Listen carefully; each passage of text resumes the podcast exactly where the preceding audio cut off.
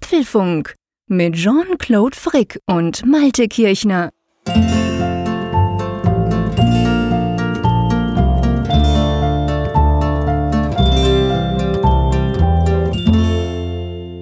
Diese Nummer des Apfelfunks kann man von vorne wie von hinten lesen. Sie lautet 181, die 181. Und es ist obendrein das erste, die erste Folge nach dem großen Frankfurt-Event. Aber erstmal herzlich willkommen. Hallo, lieber Jean-Claude. Bist du wieder gut in der Schweiz angekommen? aber ganz fantastisch. Ja, ganz wunderbar. Ähm, hat alles gut geklappt. Es war auch wieder offline wie die Hinfahrt, wie sich das gehört. Es war eigentlich ganz gut. Und du, du bist auch gut in den Norden gefahren, oder? Ja, weitgehend. Also mit etwas Verspätung, aber es könnte alles schlimmer sein. Also es war auch. Du musstest ja noch umsteigen. Ich meine, ich hatte den Vorteil, ich konnte bis Basel direkt fahren und von Basel, ja, ich meine, auch für, sogar für Schweizer Verhältnisse, vor allem für deutsche Verhältnisse, ich meine, da quasi zu Hause. Das ist ja noch eine Stunde von Basel nach Bern. Also das war dann keine große Sache.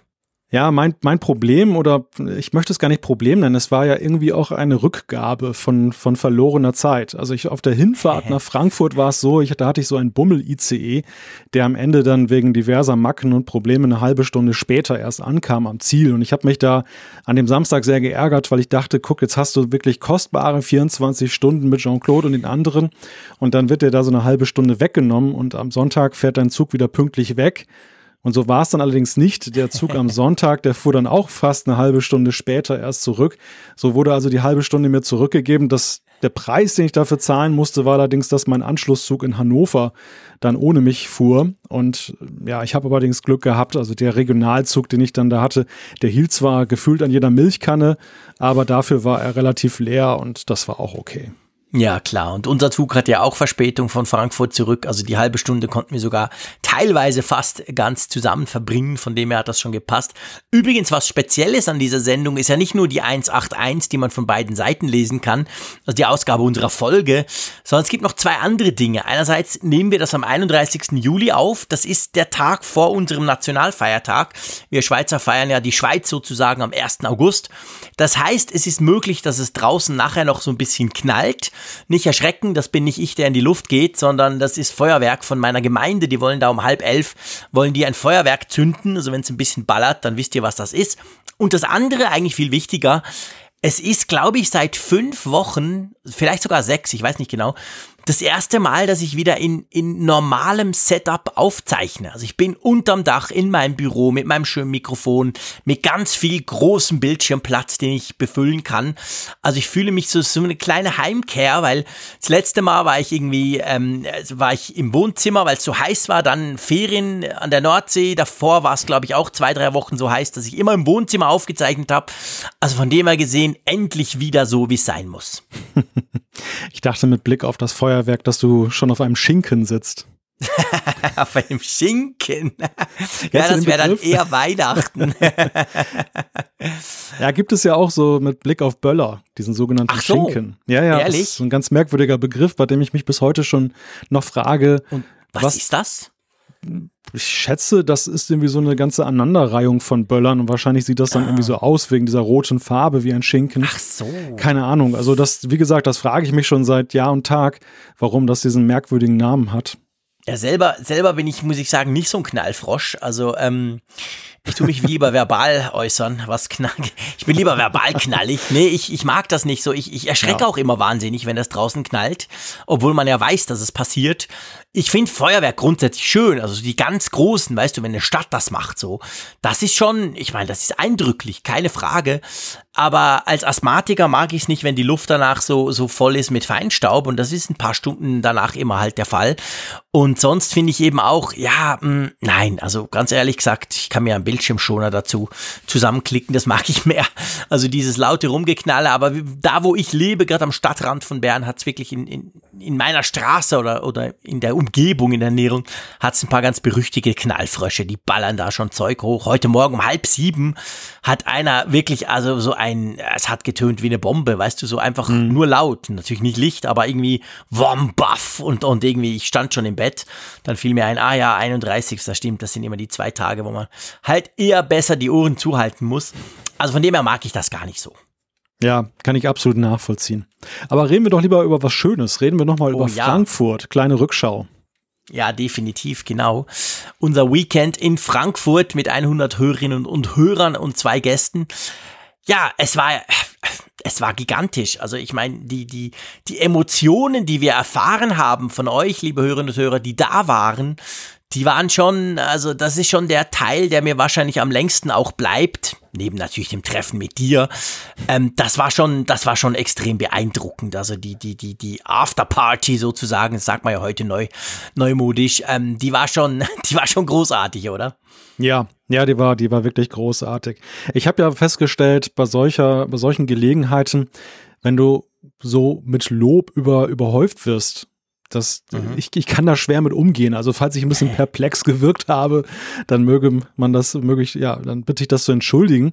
Ähm, das, das ist tatsächlich doch etwas ungewohnt, aber ich, ich fand einfach, einmal mehr war auch eine super Atmosphäre einfach da. Jeder mhm. sprach mit jedem, es, man war halt einfach auch interessiert an den jeweils anderen, nicht nur an uns und es sind da sehr gute Fachgespräche eben auch geführt worden.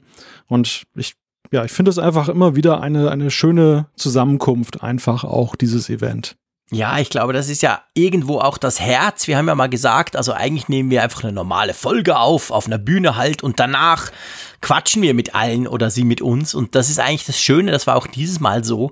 Das hat von dem her ganz gut geklappt. Also mir geht's ganz ähnlich mit diesen ja, mit dieser Begeisterung, die uns da zuteil wurde, ist mir immer ein bisschen peinlich und ich denke so, hey, was machen wir schon? Wir setzen uns einfach am Mittwochabend hin und quasseln ein bisschen zusammen. Da läuft zu, zufällig noch ein Mikrofon mit. Das ist ja so eine Sache nicht. Aber ähm, dass das halt vielen Leuten Freude bereitet, das hat man gemerkt und das ist eigentlich eine super schöne Sache. Äh, wobei man ja auch sagen muss, gell, wir, wir haben ja auch ein bisschen was gelernt wieder, jetzt so was das Setup anbelangt und so. Genau, das ist ja nicht nur alles Friede, Freude, Eierkuchen oder alles ganz toll, sondern es gibt natürlich auch mal Punkte, die man mitnimmt, wo man halt hinterher denkt, hm, das hätte sie besser machen können. Oder einfach auch Fragestellungen, die dann halt aufgekommen sind, so ganz wertneutral gesagt. Also eine war ja zum Beispiel, wir hatten ja einen Livestream gemacht und ähm, da gab es so ein paar Fragen dazu, zu der Anzahl der Kameraperspektiven. Es gab ja da ja eine und ich glaube, das ist so ein bisschen halt auch vielleicht auch von mir falsch kommuniziert worden im Vorfeld, dass ich dann halt das zu sehr gleichgesetzt habe mit dem Video, was wir hinterher ja. jetzt ja noch veröffentlichen werden. Also es sind ja tatsächlich zwei Paar Schuhe. Das eine ist der Livestream. Da, da möchte ich eigentlich eher zu sagen, das ist eigentlich im Wesentlichen ein Audio-Stream, der noch ein bisschen angereichert ist halt durch eine Live-Cam, die dann halt dabei ist.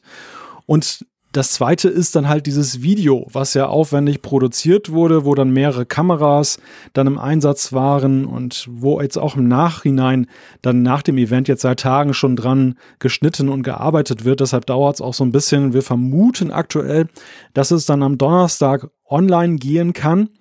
Und mhm. äh, ich, ich glaube, einige haben halt dann gedacht, das wäre schon das Video gewesen, halt der ja. Livestream. Und das war ein bisschen voreilig. Also bitte wartet noch etwas, das Video kommt. Das war nur die Gelegenheit, euch live teilhaben zu lassen, damit ihr nicht eine Woche warten müsst. Genau, und, und wir haben ja jetzt auch die Audiospur davon schon als ganz normal, in Anführungszeichen, Folge 180 ähm, auf apfelfunk.com und als Podcast natürlich publiziert. Und das Video davon, also wo man uns wirklich sieht in der Diskussion mit ganz vielen Kameras und hochprofessionell gemacht, das kommt dann noch. Also wer da mal reinschnuppern will, der kann das dann tun. Sobald wir das auf YouTube stellen, wir, wir verlinken das dann natürlich alles auch und auch auf unseren Sozial Social Media Kanälen. Und wer jetzt diese, diese Folge 180 vielleicht im Podcatcher runtergeladen hat, der stellt gleich fest, und das haben wir auch gemerkt, Ich glaube, man darf sagen, die Länge war schon so ein bisschen grenzwertig, oder? ja, so rückblickend betrachtet könnte, ja. man, könnte man das so sehen, ja. also es war natürlich, muss man auch sagen, für uns zwei ziemlich neu, dass wir ja zwei Gäste hatten und die waren ja die ganze Zeit, mehr oder weniger, abgesehen vom Anfang, waren die dabei. Das war auch der Unterschied zum letzten Jahr, wo wir auch Gäste hatten, aber die halt einfach kurz für einen Talk quasi auf die Bühne kamen. Dadurch hat sich eine ganz andere Dynamik entwickelt. Also ich war für einmal nicht der mit dem längsten Wortanteil, was doch eher selten vorkommt, ehrlich gesagt, im Apfelfunk, glaube ich. Und ähm, dadurch wurde es aber auch wahnsinnig lang. Das kann man uns sicher vorwerfen. Wir hätten da vielleicht ab und zu durchaus auch mal die ein oder andere Diskussion verkürzen können. Das war recht neu und es war ja auch wahnsinnig heiß in dem Frankfurt, gell? Das muss man auch sagen. Es war, mhm. also ich habe ich hab wirklich die Leute bewundert, die da so lange durchgehalten haben, ohne schon fast zu japsen, weil es zum Teil sehr, sehr feucht war auch. Also ja, das war, das war schon längentechnisch, waren wir da ein bisschen überrascht, gell? Ja, aber auf der anderen Seite muss man natürlich sehen, für zwei Leute oder in dem Falle vier, die sich da zum allerersten Mal oder einfach zum zweiten Mal eben live gesehen haben, keinerlei Probe vorher gemacht haben. Nichts, nein, es, klar. Es ist natürlich tatsächlich, und da machen wir auch kein Hehl draus, ist Learning by Doing. Wir machen 180 oder wir haben 180 Folgen gemacht eines klassischen Podcasts, aber diese Live-Situationen sind ja für uns dermaßen rar und selten, dass wir tatsächlich halt immer noch so ein wenig auch auf der Suche sind nach dem optimalen Konzept und wir experimentieren eben auch gerne. Wir probieren mal was anderes, was Neues aus. Ich glaube, im Großen und Ganzen ist das Feedback war ja doch sehr positiv. Also Absolut. es wurde interessiert zugehört. Es ist ja auch keiner geflüchtet. Das hat mich am meisten Nein. erstaunt, Ja. dass die Leute da wirklich drei Stunden unter den Bedingungen, die du ja gerade skizziert hast, gesessen haben und haben sich nicht mal getraut, auf Toilette zu gehen oder irgendwie. Ich, Mhm. Ja, sie hätten ja auch sonst was machen können nach dem Motto: Ach, gehe ich noch mal in den Main spazieren. Die reden und reden und dann komme ich in zwei Stunden noch mal wieder. Hat kein Mhm. Mensch gemacht und das fand ich einfach. Da möchte ich einfach noch mal Dankeschön sagen, weil das einfach auch eine tolle Geste einfach war, dieses riesige Interesse, was da gezeigt wurde. Aber das soll jetzt nicht heißen, dass wir beim nächsten Mal fünf, sechs, sieben Stunden machen, Nee, sondern nee, nee. Wir, wir nehmen unsere Learnings mit, wir haben begriffen, wir haben verstanden. Und Ja. ähm, dann, wenn es dann weitergeht, dann werden wir entsprechend, denke ich mal, handeln. Ja, ja, das ist genauso. Also das nächste Mal, ähm, ohne jetzt in die Details gehen zu können, das ist wirklich noch viel zu früh, liebe Freunde, bevor ihr jetzt gleich E-Mails schickt. Aber ähm, ja, werden wir das dahingehend ein bisschen anpassen. Auch gästetechnisch werden wir es vielleicht ein bisschen anders machen. Aber ja, es war eine ganz, ganz große Sache. Es war riesig. Es waren unglaublich intensive 24 Stunden. Das Witzige ist ja, es war schon letztes Mal so, wir kommen am Samstagmittag an, wir gehen am Sonntagmittag und mehr oder weniger die ganze Zeit sind wir dran. dran und mit Leuten und so. Also Schlaf gab's nicht wirklich. Und das ist ja auch das Großartige, aber das, das war auch anstrengend. Also ich habe es dann schon gemerkt. Am Montag Oh ja. bin ich so ein bisschen in den Seilen gehangen, obwohl ich nach drei Wochen Ferien eigentlich wieder habe angefangen zu arbeiten. Aber das war schon, es war relativ hart. Ja, ja, ja, das, das kann ich absolut nachvollziehen. Das ging mir nämlich genauso. Es ist echt ein Kraftakt. Ein schöner Kraftakt, den man gerne Klar. macht. Aber wenn du, mir ging es eigentlich schon so, als ich zurückfuhr, also da waren schon so diese Mhm. ersten Gefühle so nach dem Motto, puh, jetzt, jetzt haben wir es hingekriegt, jetzt haben wir es geschafft. Und dann viel, viel Sp- Anspannung halt ab. Aber am, am Montag war dann wirklich so diese erstmal Entspannung buchstäblich Ja. angesagt.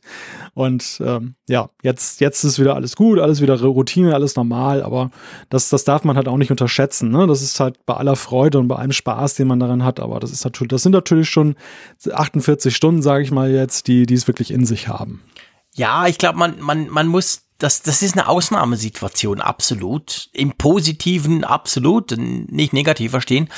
Aber ich bin ganz ehrlich gesagt jetzt auch froh, dass wir wieder in unseren normalen, in Anführungszeichen, Rhythmus kommen können. Das soll jetzt überhaupt nicht negativ tönen, aber ich sitze jetzt hier in meinem gewohnten Setup, auch das natürlich eben so ein bisschen neu für mich wieder nach so vielen Wochen, wo ich irgendwo ausweichen musste wegen dieser Hitzewelle, aber ich talke mit dir, ich weiß, jetzt gibt's wieder die mitwöchlichen Folgen. Wunderbar, alles klasse. Also das, das ist auch ein schönes Gefühl, ehrlich gesagt. Ja. Ja, ja, richtig. Also ich habe ja auch sommerliche 27 Grad, aber das ist verglichen mit den letzten Wochen halt dann doch auch wieder deutlich kühler. Und das, ja, das, das, das stärkt, das, das trägt auch dazu bei, dass halt das Gefühl ist, jetzt ist wieder der normale Apfelfunk läuft jetzt Ja. wieder. Genau. Drum schlage ich doch vor, lass uns zu den Themen kommen. Einverstanden? Sehr gute Idee. Also gut, leg mal los. Ja, das, Was das, wollen wir heute sprechen? das erste Thema sind die Quartalzahlen für das Quartal 3 dieses Jahres. Apple hat die, das war gestern Abend, glaube ich, am Dienstag Ja, genau. vorgestellt und es ist die große Stunde der Apple Watch. Ja, allerdings kann man sagen, wir definieren, wir gucken, wir diskutieren diese Zahlen, die da gestern Nacht vorgestellt wurden. Dann sprechen wir über Siri. Da gab's ein, ja, was heißt gab, ist noch voll dran. Da gab's eigentlich einen ziemlich großen Skandal. Äh, es geht um Siri und Aufzeichnungen und wer die genau anhört. Das werden wir mal so ein bisschen versuchen, auseinander ähm, zu, zu, zu brutzeln. Apple will künftig gut verbunden sein, deshalb haben sie für das kleine Geld von einer Milliarde US-Dollar die Modemsparte von Intel übernommen. Genau, wir haben Apfelstücke mit ein paar kleineren, aber nicht minder spannenden Themen rund um Apple. Und dann gibt's natürlich eine Umfrage der Woche, Zuschriften unserer Hörer, alles, was so in einen Apfelfunk gehört, oder? Alles, was in einen Apfelfunk gehört. Dann lass uns doch gleich mit dem aktuellsten Thema, das kann man durchaus so sagen, mit dem aktuellsten Thema, nämlich letzte Nacht. Wir nehmen das, wie gesagt, am Mittwoch auf. Also Dienstagnacht wurden die Quartalszahlen bekannt gegeben, vielleicht wie immer. Das war das dritte Quartal, das dritte Geschäftsquartal von Apple. Ist natürlich für uns normalos eigentlich das zweite Quartal äh, vom Jahr, aber Apple rechnet eben anders. Also das letzte Quartal eines Jahres ist immer das erste Quartal bei Apple quasi im Geschäftsjahr. Darum war das jetzt logischerweise das dritte Quartal. Und es wurde ja viel spekuliert im, im, im Vorfeld. Man hat ja viel gesagt, boah, mal gucken und iPhone und böse, böse und überhaupt und so. Also ich würde mal sagen, man kann schon sagen, die Erwartungen, die waren ja eher gedämpft, oder? Ja, das ist fast schon milde gesagt. Also einige Analysten hatten ja regelrecht gewarnt vor diesen Quartalzahlen in letzter Minute und haben gesagt, das, das wird nicht gut. Und naja, man muss ja unterm Strich sagen, so schlimm ist es dann gar nicht geworden. Also es ist ja so im Vergleich zum Vorjahresquartal, was mal als Referenzwert gilt, äh, sieht es dann eher so stagnierend aus. Apple hat 53,8 Milliarden US-Dollar Umsatz gemacht in diesem Quartal. Das sind 0,5 äh, mehr als im Vorjahresquartal. Das ist natürlich für einen erfolgsverwöhnten Konzern wie Apple jetzt nicht das, das geliebte alte Wachstum, aber es ist eben jetzt auch kein fettes Minus. Und wenn man halt auf die Ursachen guckt, stellt man fest, da gab es aber sehr interessante und sehr deutliche Verschiebungen. Ja, absolut. Und zwar hat das erste Mal seit sieben Jahren hat das iPhone war unter 50 Prozent am Anteil dieses Umsatzes und das war jetzt wirklich schon viele, viele Jahre nicht mehr. Man hat immer gesagt, ja, Apple hängt unglaublich vom iPhone ab. Da gab es Zeiten, da war das zwei Drittel des ganzen Umsatzes, wo das iPhone gemacht hat. Dieses Mal zum ersten Mal seit längerem war es unter 50 Prozent dahin einhergehend mit einem Rückgang von 12 Prozent bei den iPhone-Verkäufen, auch wenn sie ja keine spezifischen Verkaufszahlen mehr ähm, publizieren. Aber wenn man dann eben den Umsatz ganz genau anguckt, wie du das gesagt hast, der war ja praktisch gleich, beziehungsweise ganz, ganz klein wenig höher als zum Vorjahr. Das heißt, da müssen ja irgendwelche anderen Sparten quasi in die Bresche gesprungen sein, oder? Ja, vor allem ein Gewinner, der sticht nun mit seinem Prozentwert deutlich heraus aus allen anderen. Das sind die sogenannten Wearables, also allen voran die Apple Watch. In diese Sparte fällt aber, glaube ich, auch dann der HomePod noch, wahrscheinlich noch das Apple TV mit plus AirPods, AirPods, AirPods, AirPods, nicht zu vergessen, nicht zu vergessen, mit plus 68 Prozent. Ja, das ist krass. Also das ist wirklich ganz, ganz krass. Also ich meine, wir stellen das ja immer wieder fest. Die AirPods sieht man sowieso immer mehr und gefühlt manchmal schon fast in jedem zweiten Ohr. Aber eben auch die Apple Watch, das fällt mir immer wieder auf, wenn ich pendle. Das gibt so viele Leute, denen es du überhaupt nicht geben würdest. Ich meine, was heißt schon, wie will man schon ansehen von außen, aber das ist schon lange nichts mehr Geekiges, Freakiges, sondern ich behaupte mal, die, die, die Apple Watch kommt immer mehr in der Anführungszeichen normalen Gesellschaft an und die Leute finden das praktisch und, und schnallen sich so ein Teil um. Und das zeigt sich dann halt mit dieser, mit diesem unglaublichen Wachstum der Wearables-Sparte, die ja alles andere überstrahlt, oder? Ja, ja, die überstrahlt alles andere und ich sehe das so wie du. Also die, die Uhr kommt da in einem, in einer Zielgruppe an, die Uhren, also Digitaluhren, ja vorher gar nicht erreicht haben. Das war ja immer noch so, auch die Apple Watch startete eigentlich in einer Zielgruppe, die ich jetzt so zum Beispiel der Pebble Smartwatch oder diesen anderen Watches, die für Android gab, zurechnen würde. Also sprich, der durchaus technikbegeisterte Nutzer, der halt nicht genug kriegen kann von seinen Notifikationen, also immer informiert sein möchte, auch sonst ständig auf sein Handy guckt und halt noch so ein bisschen rumspielt. Das war am Anfang die Zielgruppe und mittlerweile habe ich eben auch den Eindruck, ich sehe immer mehr Leute.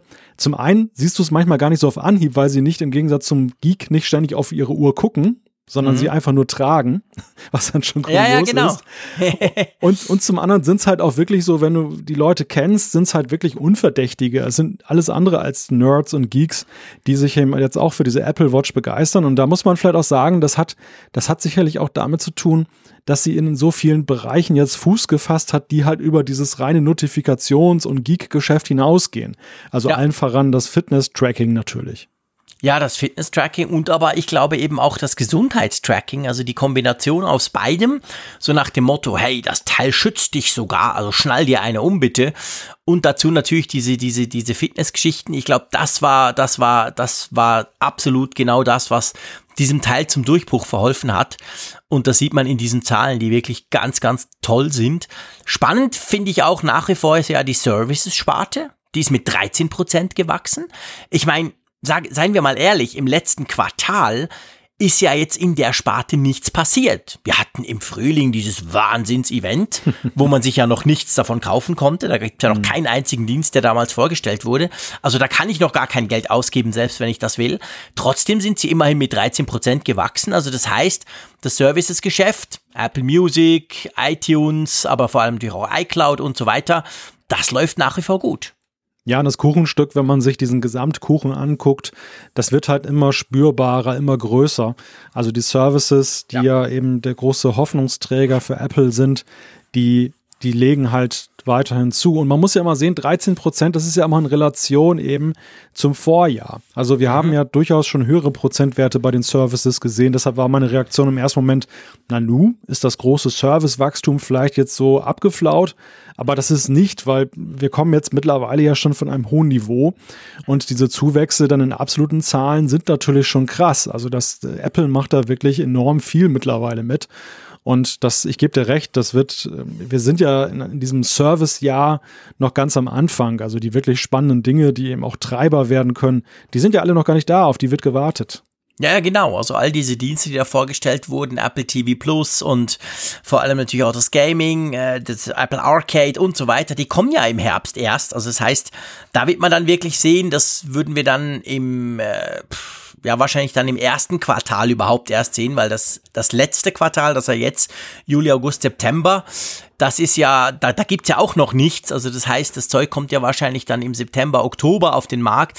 Also werden wir dann erst im übernächsten Quartal sehen, wie das eingeschlagen hat. Aber ja, das ist ganz ordentlich, da hast du recht natürlich. Es wird auch immer größer. Und das iPad, nach wie vor, 8%, also auch da, solides Wachstum. Das sehe ich auch so. Das iPad war ja, man kann es ja nicht oft genug sagen, aber es war ja wirklich über Jahre ein Sorgenkind. Und wir sehen halt eine Entwicklung, die jetzt nicht atemberaubend nach oben weist, aber die gleichzeitig eben dann doch ja mit einem äh, sichtbaren Plus behaftet ist und das nun seit mehreren Quartalen. Also das, das nimmt eine ganz positive Entwicklung, dieses Gerät. Ja, absolut. Und, was mich natürlich ganz besonders freut, der Mac 11 Prozent. Das ist auch mal wieder eine ziemliche Hausnummer bei Mac. Ähm, da zahlt sich wahrscheinlich schon aus, also wenn wir jetzt zurückgehen, wenn wir letztes Jahr angucken, also in den letzten, sagen wir mal, im letzten Dreivierteljahr hat Apple ordentlich in den Mac investiert, da wurde fast alles erneuert die neuen iMacs im Frühling, die neuen MacBook Pros, das MacBook Air natürlich letztes Jahr, jetzt nochmal aktualisiert und so weiter. Also gibt ja eigentlich kein Mac-Gerät, das nicht an, angefasst und aktualisiert wurde. Und ich glaube, das zahlt sich jetzt langsam aus, oder? Das zahlt sich ja aus, aber ich, ich würde da eher noch von einer Art Normalisierung sprechen, weil wir ja wirklich beim Mac dann zuletzt auch Rückgänge eben verzeichnet mhm. haben oder Stagnation. Und diese Depression ist glücklicherweise überwunden. Es zeigt sich, die Leute, die gewartet haben, die nicht gekauft haben, weil sie gesagt haben, es gibt Vorbehalte gegenüber diesem oder jenem, was jetzt in diesen Geräten steckt, die, die sind jetzt eben zufrieden, die, die sehen eben, dass die Aktualisierung diesen, diesen Wünschen Rechnung tragen und jetzt investieren sie wieder, jetzt erneuern ja. sie ihre Geräteparks. Es ist, es gilt natürlich abzuwarten, jetzt mit Blick auf die Zukunft, ob das jetzt nur so eine Art Aufholen ist, so entgangener Umsätze oder ob da tatsächlich jetzt dann sich das konsolidiert, dass eben dann auch dann im, im, vermehrten Maße auch wieder Leute als Neukunden gewonnen werden können für den Mac oder als Wechsler vom PC zum, zum Mac. Ich denke mal, das kann man tatsächlich erst ablesen, wenn das jetzt weiterhin so positiv sich entwickelt. Ja, das ist so. Da muss man natürlich über mehrere Quartale hinzu dann schauen, ob das jetzt quasi ein Ausreißer war oder ob das jetzt die Trendwende eingeläutet hat. Das ist definitiv so. Wir haben es gesagt, iPhone minus 12 Prozent.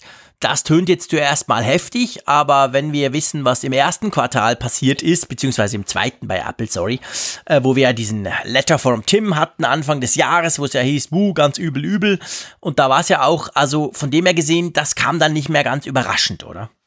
Nein, das, das iPhone, das, das schreckt jetzt ja mittlerweile keinen mehr, wenn es da jetzt dann weitere Rückgänge gibt. Und naja, im Großen und Ganzen hält es sich ja auch noch im Rahmen. Es ist jetzt ja nicht so, dass es einen dramatischen Einbruch gegeben hat. Es ist halt nur so, dass diese Entwicklung, die, die Tim Cook jetzt skizziert hat und die, die ja auch dann Analysten eben dann vorhergesehen haben, dass das iPhone jetzt eben nicht mehr der absolute Umsatzbringer Nummer eins ist, dass das Apple sich in, die, in der Breite etwas aufstellen muss mit einigen anderen Sparten. Ja, genau diese Entwicklung sehen wir jetzt hier, die, die ist eingetreten. Interessant ist noch so der regionale Unterschied, wenn man darauf mal guckt, wo die Umsätze generiert ja. werden. Da ist ja China so als Sorgenkind der letzten Monate und Jahre bewegt sich auf niedrigem Niveau stabil. Interessant ist, Europa ist gleichbleibend, Amerika legt vor allem gut zu. Ja, Amerika hat wirklich deutlich oder beziehungsweise signifikant zugelegt.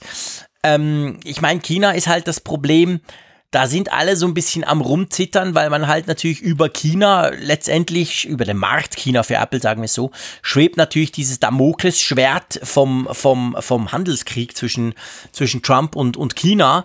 Da weiß man halt nicht, wie sich das genau dann auswirkt, wie das weitergeht, ob es jetzt irgendwie gut kommt oder ob es noch schlimmer wird und so. Von dem her ist da natürlich eine gewisse Unsicherheit zu spüren. Aber ja, in Amerika verkauft sich das iPhone wieder besser als auch schon. Ähm, ja, mal gucken. Also ich rechne ja persönlich eher auch mit einem schwierigen, schwierigen Monat auch in der nächsten Zeit. Also das, das vierte Quartal bei Apple, also die nächsten drei Monate, Juli, August, September, die sind sowieso immer schwierig, weil da weiß jeder, es kommt das neue iPhone.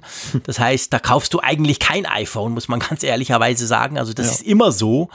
Aber ich habe ja auch so meine Bedenken darüber hinaus, wobei da müssen wir natürlich nochmal abwarten, was kommt. Aber ich könnte mir schon vorstellen, dass fürs iPhone ganz spezifisch die nächsten 12 bis 12 bis ähm, 15 Monate schwierig werden. Du spielst auf 5G an. Ja, ich spiele auf 5G an, was das jetzige iPhone, das im September kommt, mit an Sicherheit grenzender Wahrscheinlichkeit nicht haben wird. Auch so ein bisschen halt auch an diese ganze Design-Diskussion. Uns fällt ja auf, schon seit Wochen, man, man hat immer mehr Leaks von, von dem iPhone, was jetzt dann kommt. Das ist normal, das ist jedes Jahr so. Das sieht ja seien wir ehrlich, sieht ja jetzt nicht so, das haut uns beide jetzt nicht unbedingt vom Hocker, so praktisch mhm. das sein mag mit einer dritten Kamera, aber naja. Und, und gleichzeitig aber, und das finde ich eigentlich spannend, gibt's ja wirklich eine zunehmende Menge an Berichten aus Asien, aus von irgendwelchen Leuten, aber auch von, von, von Leuten, die ab und zu richtig liegen, wo man sagt, hey, aber das nächste iPhone 2020, das wird wieder ein Knaller.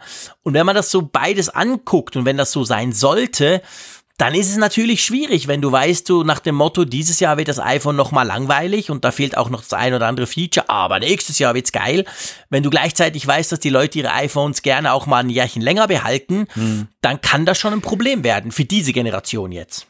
Ja, das, das ist ein ganz interessanter Punkt. Ich glaube, dass die S-Modelle im Besonderen darunter leiden, dass die Leute mittlerweile dazu übergegangen sind, ihre Aktualisierungszeiträume zu erweitern. Absolut. Also dieses, dieses Jahr, Jahr eins mhm. Phone. Also dieses, was dann halt meistens dann das, den größeren Design Change hat, dass die, die größeren, die, die größeren Veränderungen auch bei den Features hat. Das ist eigentlich ein völlig unproblematisches Phone. Also man denkt an ja. das iPhone 10. Das, das ja. war halt lange erwartet worden, rahmenlos. Wow, alle wollten es haben. Gut, es war ziemlich teuer, aber es verkaufte sich trotzdem wie geschnitten Brot. Genau. Und beim S-Phone, dass das S-Phone lebte von, also nach meinem Gefühl immer sehr stark davon, von denjenigen, die halt einfach zufällig ihren Vertrag gerade verlängert haben. Die dann jetzt in, in diesem zweiten Jahr waren und dann die Vertragsverlängerung vor der Brust hatten und dann gesagt haben, okay, dann nehme ich jetzt das S-Phone, ist sowieso ein bisschen sicherer, weil dann die Features alle schon ausgereift sind, noch, es wird noch ein bisschen was draufgelegt. Aber genau die gucken jetzt halt sehr kritisch hin und sagen vielleicht, ach, weißt du, lasse ich den Vertrag nochmal so ein Jahr weiter sich verlängern und dann ähm, mache ich die zwei Jahresverlängerung dann erst dann im Folgejahr, wenn es sowieso das ganz große neue iPhone gibt. Und ich, das, da könnte ich mir vorstellen, das spielt eine Rolle. Ja, vor allem, weil ja Apple jetzt eigentlich, wenn ihr so wollen, auf einen Dreijahresrhythmus wechselt mit den großen Neuerungen. Ich meine, ich darf das nicht sagen, aber das neue, das iPhone, das jetzt kommt, wäre ja so eine Art iPhone SS oder so. Also das ist ja, das iPhone 10s ist ein S-Jahr, klar, logisch, verbessert, aber nicht grundlegend neuer zum iPhone 10. Und so wie es im Moment aussieht, ähm, gibt das jetzt nochmal so eine Geschichte. Also klar, bisschen bessere Kamera, papa, papa, aber grundsätzlich alles genau gleich. Also das macht es natürlich noch schwieriger. Also quasi, wenn wir das zweimal wiederholen, so eine S-Geschichte, ja. dann, ja, dann ist es halt wirklich noch schwieriger, weil auch der mit dem iPhone 10 sagt, ja, ob zwei Jahre oder drei Jahre ist doch egal, das ist wieder fast das Gleiche. Ich warte jetzt auf dieses große Whoopi-Phone im, im nächsten Jahr. klar, wir werden die Diskussion führen, wenn wir die, die, die iPhones 2019 in den Händen halten, aber das kann ich mir schon vorstellen, wenn wir hier bei den Zahlen sind, dass fürs iPhone wird es jetzt nicht einfacher wahrscheinlich in den nächsten paar Monaten. Ja, zumindest sind die Erwartungen nicht jetzt so übermäßig positiv in Anbetracht dessen, was wir bislang wissen. Ja. Ich meine, man weiß ja natürlich nie, was für Überraschungen uns da noch Klar. erwarten könnten. Aber ja, das, die, die Grundvoraussetzungen waren schon mal besser, ja. genau, ganz definitiv. Dann so eine kleine Side Note kam noch, ich meine, das interessiert uns zwar, aber es betrifft uns nicht. Apple hat äh, im Conference Call danach dann noch gesagt, dass die Apple Card offensichtlich ab August in den USA starten soll, also diese schicke Kreditkarte von Apple. Ja, bei uns startet sie noch nicht, von dem her gesehen schielen wir darüber und nehmen das zur Kenntnis, oder? Ja, das hat in, auf Europa nur insoweit ja Auswirkungen, dass man eben sagen kann, vor August wird sich hier gar nichts dann auch bewegen, auch was Ankündigung angeht. Also es wird ja erstmal eine Startphase geben, wo Apple dann eben auch in den USA das Produkt dann eben anrollen lässt, guckt, wie es läuft, nachoptimiert. Und dann ist ja eigentlich erst der Punkt, wo dann auch, auch wenn vielleicht schon Gespräche laufen parallel, aber dann über das weitere Ausrollen auch in, entschieden wird. Ja, ganz genau. Also von dem her mal gucken. Ja, ähm, ich würde sagen, die Quartalszahlen haben wir abgefrühstückt. Wir hauen da noch, ein, noch einen Link rein in die Show Notes, wo ihr ein bisschen mehr Informationen finden könnt, wenn ihr das wollt. Aber alles in allem muss man sagen, Apple ist eigentlich ganz gut durchgekommen und ähm, kann da durchaus zuversichtlich weitermachen, wenn man sieht, was da doch noch für Wachstumsraten möglich sind, wenn auch jetzt gerade nicht beim iPhone. Aber man kann, glaube ich, schon sagen, Apple ist eigentlich recht auf gutem Weg, die Ausfälle des iPhones teilweise zu kompensieren. Ja, das kann man definitiv sagen. Und das ist doch in gewisser Weise, zumindest in dem Umfang, finde ich, überraschend. Also die Services ja. hatte ich auf der, hatte ich auf dem Zettel als Ausgleichselement, aber dass gerade zum Beispiel die Variables jetzt auch dann Apple so viel Freude bereiten, mhm. da hätte ich jetzt zum Jahresanfang nicht unbedingt jede Wette drauf eingegangen. Nee, das hätte ich auch nicht gemacht. Das ist definitiv so. Also man hat schon gedacht, ja, okay, Services, Services, das waren auch die, die schon in der Vergangenheit stark gewachsen sind. Aber die Wearables, die starten durch. Ich, ich meine, seien wir ehrlich, aber wir sind halt Freaks, aber ich sag das ja oft. Also ich, ich sag ja oft und ich, ich meine das nicht ketzerisch oder das, das eigentlich für mich wichtigste inzwischen Device ist tatsächlich die Apple Watch. Ganz einfach, weil es da auf dem Markt nicht annähernd irgendwas Vergleichbares gibt. Ich habe es auch schon gesagt, du kannst mir ein modernes Android-Smartphone in die Hand drücken. Ich komme gut damit zurecht. Da könnte ich tatsächlich aufs iPhone teilweise verzichten. Bei Mac ist es ein bisschen schwieriger, okay, aber, aber die Apple Watch, die, die steht einfach da. Es gibt nichts. Alles andere ist, sorry, Schrott. Hm. Ja, das ist richtig. Also so rein technisch ist es dann so, dass Apple da mehr als eine Nasenlänge voraus ist den ja. Mitbewerbern gegenüber. Und das ist eine lange ähnliche, Nase. eine sehr lange Nase. das ist eine, eine vergleichbare Gemengelage wie seinerzeit mit dem iPhone, finde ich, wo sie eben auch ja. dann doch sehr fortschrittlich waren und dann die Mitbewerber allmählich dann eben aufgeholt haben. Andererseits kann man sagen, bei den Tablets sind sie ja eigentlich ja auch sehr weit vorne. Ja, und da stimmt. nützt es ihnen jetzt dann kurioserweise jetzt, ich möchte nicht sagen nichts, es ist ja durchaus hier ein Plus zu verzeichnen, aber das, das iPad tut sich schon ein bisschen schwerer. Ja, ich glaube halt, dass du das iPad nicht in den Stückzahlen verkaufst, wie inzwischen langsam die Wearables. Also ja. wir kommen da tatsächlich in Regionen, das siehst du ja, ich meine, klar, das ist nur ein kleiner Ausschnitt, aber ich, ich nehme immer den Zug halt. Ich pendel zwischen Bern und Zürich, die beiden, sage ich jetzt mal, wichtigsten Städte der Schweiz. Ganz viele Leute pendeln, alles Business-Typen. Und da siehst du halt so ein bisschen, ja, da siehst du, was du siehst. Und da sehe ich nicht so viele iPads, nicht mehr als früher.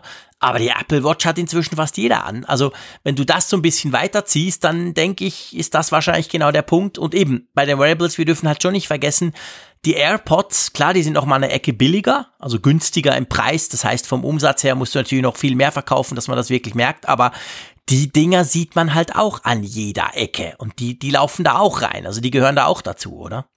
Ja, klar. Die AirPods sind noch ein, eine große Komponente. Also ich glaube insgesamt, man kann sagen, es ist einfach auch jetzt das Zeitalter der Wearables. Es ist ja. eben jetzt eben nicht mehr, dass der, der Tablets und Smartphones natürlich die, das heißt nicht, dass die weg sind vom Fenster, aber das, das ist halt jetzt nicht so wie in den 2000ern, wo das halt so eine Sensation war, erst ein Smartphone zu haben und dann 2010 kam noch das Tablet dazu.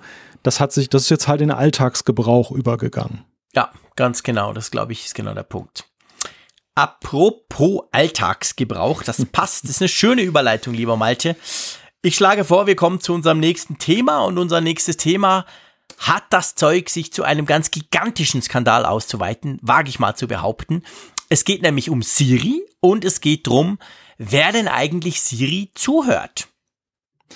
Ja, das ist das, das Interessante an dieser Geschichte ist, dass wir sie ja eigentlich in Variationen bezogen auf andere Tech-Konzerne schon mal gehört haben. Absolut. Nämlich namentlich, das, das war ja, glaube ich, bei Amazon ja das Thema. Ja, auch und bei Google. Bei Google. Und es geht halt darum, dass, dass Siri erkennt ja eben Dinge. Und manchmal kann, erkennt sie es eben nicht. Und es gibt auch viele Zweifelsfälle.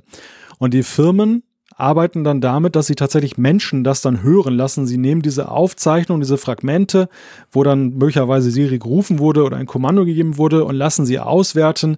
Und dann wird halt geguckt, kann man den Algorithmus verbessern, die Erkennung. Gibt es vielleicht irgendwelche ähm, neuen Muster der Ansprache, die man nicht berücksichtigt hat? Also am Ende, es geht um Qualitätsverbesserung.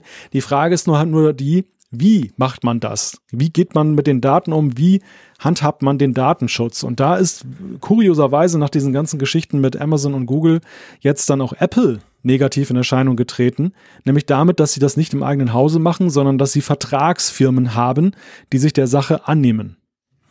Genau, und ich meine, wenn wir das Ganze aufrollen von hinten, ist es ja so, wir haben erst gerade, das ist ein paar Monate her, mussten wir quasi lernen, dass Google und Amazon das machen mit ihren Sprachassistenten, ihren digitalen dann konnte man lernen von, von wirklich Wissenschaftlern, ich sag mal, die sich auskennen, die gesagt haben, es geht gar nicht anders. Diese, diese, diese Dinger werden nicht per se durch sich selber besser. Soweit sind wir noch nicht, dass die quasi allein durch künstliche Intelligenz merken, das ist richtig, das ist falsch. Äh, Google hat so ein System zum Beispiel, die, wenn du, wenn du eine Frage zweimal hintereinander stellst, dann gehen sie davon aus, dass die erste Antwort wahrscheinlich falsch oder unakkurat oder zu wenig genau war. Und dadurch trainieren sie ihre Systeme. Das kann man automatisieren passieren solche Geschichten. Aber im Grundsatz ist es tatsächlich noch nicht möglich, dass man die, diese, diese, diese Dinger sich selber überlässt, so nach dem Motto, ja, je mehr du mit Siri quatscht, desto besser wird sie. Und dann kommt jetzt raus, dass Apple das eben auch so macht. Das ist theoretisch keine Überraschung. Eben, wenn man hört, die, die rauskommen, die sagen, ja, es geht ja nicht anders, dann, ja, warum soll das Apple anders machen? Aber, und ich glaube, das ist genau der große Punkt, Apple ist halt in dem Bereich massiv viel angreifbarer als Google und, und Amazon, weil seien wir ehrlich, bei Google weiß jeder, ja, ist ja klar, Datenschutz kennen die nicht. Ich sag's jetzt überspitzt, keine Frage. Hingegen Apple stellt sich seit Jahren hin und sagt, hey, bei uns sind deine Daten sicher und wir machen es eben ganz anders und wir sind die Lieben, wir sind die ganz Guten.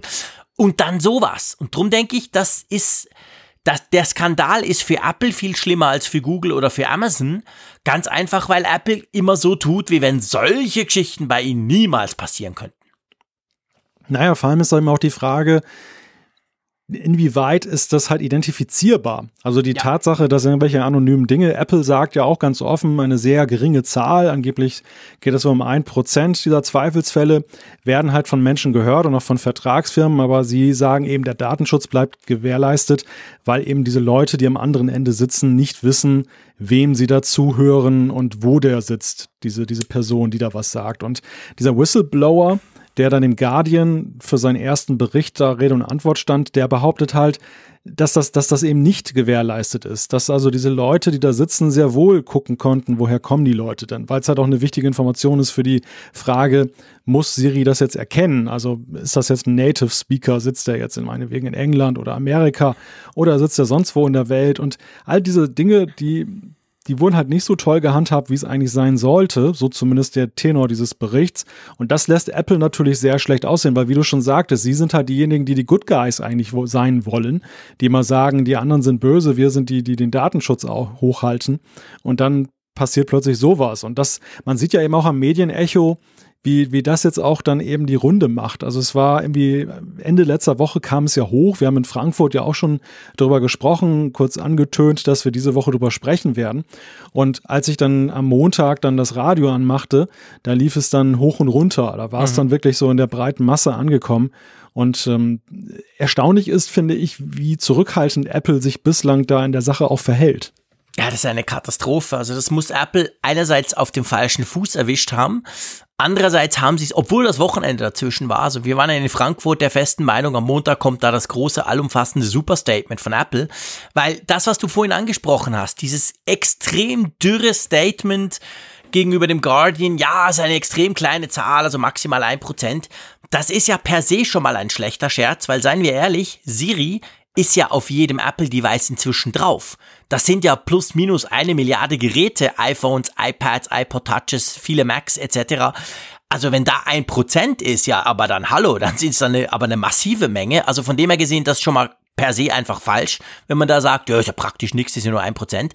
Und vor allem bis jetzt stand Mittwoch, 31. Juli, äh, nachts um elf, kam noch überhaupt nichts. Also ich, kenne viele Journalisten, mich eingeschlossen, die haben alle natürlich bei ihren Apple Representatives angefragt. Da kam nichts. Nichts, keine Auskunft, absolut nichts. Also man fragt sich, was die so lange machen und ich kann mir das nur dahingehend erklären, dass die wahrscheinlich eine größere Sache vorbereiten, keine Ahnung, Führung durch die Siri-Forschungszentren, irgendwas, weil, weil so kann man das ja nicht stehen lassen. Es ist wie du sagst, also im Radio berichten sie drüber, auch in denen, die sonst selten über Tech-Themen berichten. Ich meine, bei uns konntest du lesen, in einschlägigen Gazetten stand irgendwie Siri, Apple, Apple-Mitarbeiter belauschen euch beim Sex. Das ist dann quasi so die Quintessenz aus der ganzen Geschichte. Also das zieht natürlich extrem schnell, extrem weite, breite Kreise und ist eben für Apple, denke ich, absolut crucial, also absolut schlimm und schwierig und gefährlich weil eben Apple ja genau diesen Punkt herausgenommen hat, um sich davon, auf, um sich von der Konkurrenz abzuheben und sie hauen das seit Monaten einem um die Ohren mit Plakaten und Werbespots und dann sowas. Also ich, ich weiß nicht, was, was die Kommunikationscrew gemacht hat die letzten vier Tage. Die hatten sicher nicht frei, das ist ja keine Frage, die waren im, im, im Notfallmodus, aber ich sag mal, ich sag mal, der Output, der war doch jetzt, der war bis jetzt absolut scheiße, da kam noch gar nichts. Naja, um es mal sehr diplomatisch zu sagen, ich denke, die Antwort auf diese Fragestellung ist komplex und nicht so einfach wie bei, wie bei anderen Skandalthemen der letzten Zeit, wo Apple ja mitunter eben sehr schnell und sehr energisch ja auch dann drauf ja. geantwortet hat. Wir hatten ja also früher war es ja so, Apple hat sich ja gerne auch bedeckt gehalten. Sie haben ja manchmal auch zu Themen einfach gar nichts gesagt, haben sie mhm. laufen lassen, selbst wenn sie eigentlich dann im Recht waren und sie sind dann irgendwann, wenn es dann halt total überbordete, kamen sie dann doch mit einem Statement und dann waren die Themen manchmal weggewischt. Mhm. Mittlerweile ist die Kommunikationsstrategie ja eher schon so, dass Apple sehr schnell reagiert und auch manchmal auf Dinge eingeht, wo man sagt, die bekommen eigentlich erst eine Bedeutung dadurch, dass Apple darauf reagiert, aber sie wollen es gar nicht erst irgendwie viral gehen lassen. Sie, ich finde, sie haben da auch etwas ihre Kommunikation eben den, dem heutigen Netzverhalten angepasst, wo ja. eben Dinge dann nicht nur über die klassischen Medien sehr schnell dann Verbreitung finden, sondern eben ja auch dann über die viralen Kanäle dann, dann in die breite Masse gehen. Und ähm, dem wollen sie halt dann die, die, den, den Sauerstoff entziehen. Und in, in diesem Falle ist es halt wirklich verwunderlich, weil hier steht ja ein wirklich ein, ein fundamentaler, wirklich tiefgehender Vorwurf gegen sie im Raume, ins, insbesondere in Anbetracht der Tatsache, wie sie sich halt dann halt darstellen in letzter Zeit, eben als positiv. Und ja, ich, ich sehe das genauso wie du. Die, die bereiten etwas Größeres vor. Wir werden mit Sicherheit, denke ich mal, im Laufe dieser Woche da noch was zu hören. Ja, das denke ich auch, weil also ich meine, totschweigen können sie es nicht. Diese Zeiten sind ganz generell vorbei. Der Steve Jobs, äh, also so nach, nach der Art Steve Jobs, hey, du hältst es einfach verkehrt, selber schuld. Also das, das geht nicht mehr, das ist ganz klar. Und bei dem sowieso nicht, bei so einem wichtigen Thema, welches Apple so direkt betrifft, weil sie sich eben auch ein bisschen auf diese Strategie eingeschworen haben. Also da muss schon was kommen. Aber ich, ich denke, es ist natürlich noch ein anderer Punkt. Also das hat, wie du sagst, viele Schichten. Das ist tatsächlich so, das ist komplex, das Thema per se. Es sind ja eigentlich, ich sag mal, lass uns mal zwei Dinge rausnehmen. Das eine ist ja im Moment, Stand heute, wir kommen nachher noch zu einem Hack, aber es ist ja nicht so, dass du jetzt irgendwo in der Einstellung tief unten sagen könntest, ich will das nicht irgend so einen Schalter setzen, den du zwar nie findest, aber der irgendwo da ist. Das geht so einfach im Moment nicht. Bei der Konkurrenz, bei Google, kann man das teilweise. Da kann man das abschalten. Ist zwar so beschrieben, dass du nie auf die Idee kommen würdest, dass, dass der meint, deine Sprachaufzeichnungen können nicht abgehört werden, aber grundsätzlich kann man das. Das ist mal das eine. Also Apple-typisch solche Dinge kann man ja nicht konfigurieren. Man geht einfach drauf auf, Apple macht das schon gut. Das größere Problem sehe ich eigentlich darin, Warum zum Geier sowas extrem Sensitives für die Firma, aber vor allem für mich als Kunden, warum lagern die das an irgendwelche, ich sag's jetzt ganz böse, Dödel-Drittfirmen aus? Das muss doch, wenn überhaupt, und ich glaube, wir können verstehen, dass das wahrscheinlich nötig ist, um die Dinger besser zu machen, aber Warum passiert das nicht im Apple Park? Irgendwo ganz tief unten im Bunker. Warum liefert, legt man sowas Heikles, warum sourced man sowas Heikles nach, warum gibt man sowas raus? Ich könnte jetzt natürlich ketzerisch sagen, weil es gut zu dieser Vorgehensweise bei Siri insgesamt passt, die ja immer gekennzeichnet war. Auf der einen Seite, wir sind die Ersten, wir machen es ganz toll, aber dann über Jahre passierte irgendwie sehr wenig. Die Mitbewerber zogen an Apple vorbei. Und jetzt ist Siri wieder so im Trend. Also, dass vielleicht eben die, die Priorität, die Siri im Haus genießt, vielleicht nicht immer die höchste war und dann eben auch solche Dinge passieren, dass aus, aufgrund eben nicht so hoher Wertschätzung dann gesagt wird, naja, das können wir auch outsourcen, das müssen wir nicht als Kernkompetenz im Hause behalten. Sage ich jetzt mal so als reine Vermutung. Vielleicht. Weil es ist ja schon irgendwie so, also weißt du, die, die wirken jetzt ja gerade irgendwie wie auf dem falschen Fuß erwischt. Ist ja nicht so irgendwie so, dass es so wirkt, als wenn Apple sehr souverän dieser Sache entgegengesehen hat, nach dem Motto, ja, ja, wir haben da dieses äh, Analysecenter und die machen das dann und wenn da mal ein Journalist dahinter kommt, dann sagen wir dies und das. So wirkt es ja nicht. Es wirkt ja eher so nach dem Motto, dass man firmenintern fast festgestellt hat, oh Mann, wer, wer ist denn bloß auf diese blöde Idee gekommen und wie kommen ja. wir aus der Nummer jetzt wieder raus? So, so, das ist ja der Eindruck, der momentan gerade ja, ja, genau. entsteht. Genau. Und und gleichzeitig ist es natürlich auch so, dieses, diese Fragestellung mit den Sprachassistenten, äh, ich, da, da, wird natürlich jetzt auch sehr viel Vertrauen ja entzogen. Also diese, schon mit bei Alexa und beim Google Assistant ist es ja eben so, dass, dass die Leute skeptischer geworden sind. Apple mhm. war so auf der Insel der Glückseligen und jetzt ist auch diese letzte heilige Bastion gefallen egal am Ende, wie, wie gut die Antwort ja. der PR dann darauf aussehen wird, was dann da jetzt tatsächlich passiert ist oder nicht passiert ist. Und ich frage mich halt, was bedeutet dieser Vertrauensverlust generell für die Spracherkennungsassistenten? Sind das so Strohfeuer mit der Sicherheit und die Leute sagen dann halt in einem halben Jahr, ist mir doch egal, ich nutze sie weiter? Oder glaubst du, das hat irgendwie einen Effekt? Ich, ich bin da sehr unsicher. Also ich, es gibt ja, ich meine, es gibt so viele Skandale. Nimm, nimm Cambridge Analytica bei Facebook. Ist nicht so, dass heute eine signifikant große Nummer äh, an, an Leuten weniger Facebook nutzt. Ich denke, das wird hier wahrscheinlich ähnlich sein. Was aber insofern ja eigentlich auch ganz positiv ist, dem einen oder anderen und wahrscheinlich sogar ziemlich vielen Leuten wurde dadurch bewusst, es geht ja nicht es geht ja nicht um den HomePod. Es geht ja nicht um diese fünf HomePods, die Apple verkauft haben. Die wären ja nicht so schlimm. Da gibt's auch nicht viel abzuhören. Ähm, sondern es ist ja so, das Ding ist in jedem iPhone drin. Genau gleich bei, bei Alexa ist es nicht so, aber genau gleich beim Google Assistant. Der steckt in jedem, sorry, in jedem Android-Smartphone drin und kann da mithören. Also ich glaube, dieses Bewusstsein überhaupt mal, ah ja, stimmt, natürlich, wenn ich da dieses Keyword rufe, dann springt ja unter Umständen mein iPhone an. Das ist schon mal wichtig, weil dadurch ist einfach, da merkst du mal, welche Größenordnung das Ganze hat. Ich glaube aber eigentlich nicht, dass die Leute jetzt deswegen Siri weniger nutzen. Ganz ehrlich. Glaubst du das? Ja, das ist die Frage. Ich, die, ich glaube, das, es wirkt eher einer schon vorhandenen Polarisierung dann noch dann genau. nicht entgegen, sondern es verstärkt sie noch weiter. Ja. Ich sehe, ich weiß jetzt nicht, inwieweit das dadurch beeinflusst ist, dass ich mich in so einer Journalistenbubble bewege, aber ich stelle halt sehr stark fest, dass die Sprachassistenten absolut polarisieren. Es gibt diejenigen, ja, die sie gerne nutzen und sie praktisch finden und auch sagen, ich ich bin bereit, diesen, diesen Preis des Datenschutzes zu zahlen, dass dann ein Stück weit dann der gelockert wird, weil dann doch Sachen irgendwie gehört werden manchmal. Und auf der anderen Seite hast du die, die fast hysterisch werden, wenn du nur erwähnst, dass du selber eben so ein Ding zu Hause stehen hast. Also die dann so absolut auf die mhm. Barrikaden gehen. Und ich ja. glaube, diesen Konflikt verschärft das natürlich noch zusehends, weil ähm, diejenigen, die den, den Sachen feindlich gegenüberstehen, werden sich jetzt natürlich völlig bestärkt fühlen durch diese ja, neuen Medienberichte. Ja, absolut. Also das ist so. Ich meine, die Sprachassistenten, die sind extrem polarisierend, das, das muss man ganz klar sagen. Äh, schon vor allem die in Lautsprecherform, die rumstehen, weil die quasi, ich sag mal salopp gesagt, die personifizierten Mikrofone sind, die da rumstehen, bei denen die eben Angst davor haben oder die es blöd finden. Beim Smartphone denke ich, die, die, die, die, die, die Angst haben, die denken wahrscheinlich nicht, nicht immer dran, dass das Smartphone genauso mithört, weil so weit gehen die wenigsten. Wer hat schon kein Smartphone? Aber das ist schon so. Also diese Polarisierung wird dadurch definitiv nicht besser. Das, das muss man ganz klar so sagen. Und ja, wie gesagt, hat Potenzial, Apple richtig weh zu tun. Ähm, vielleicht noch ein Punkt, das, ich bin bei meiner Recherche drauf gestoßen.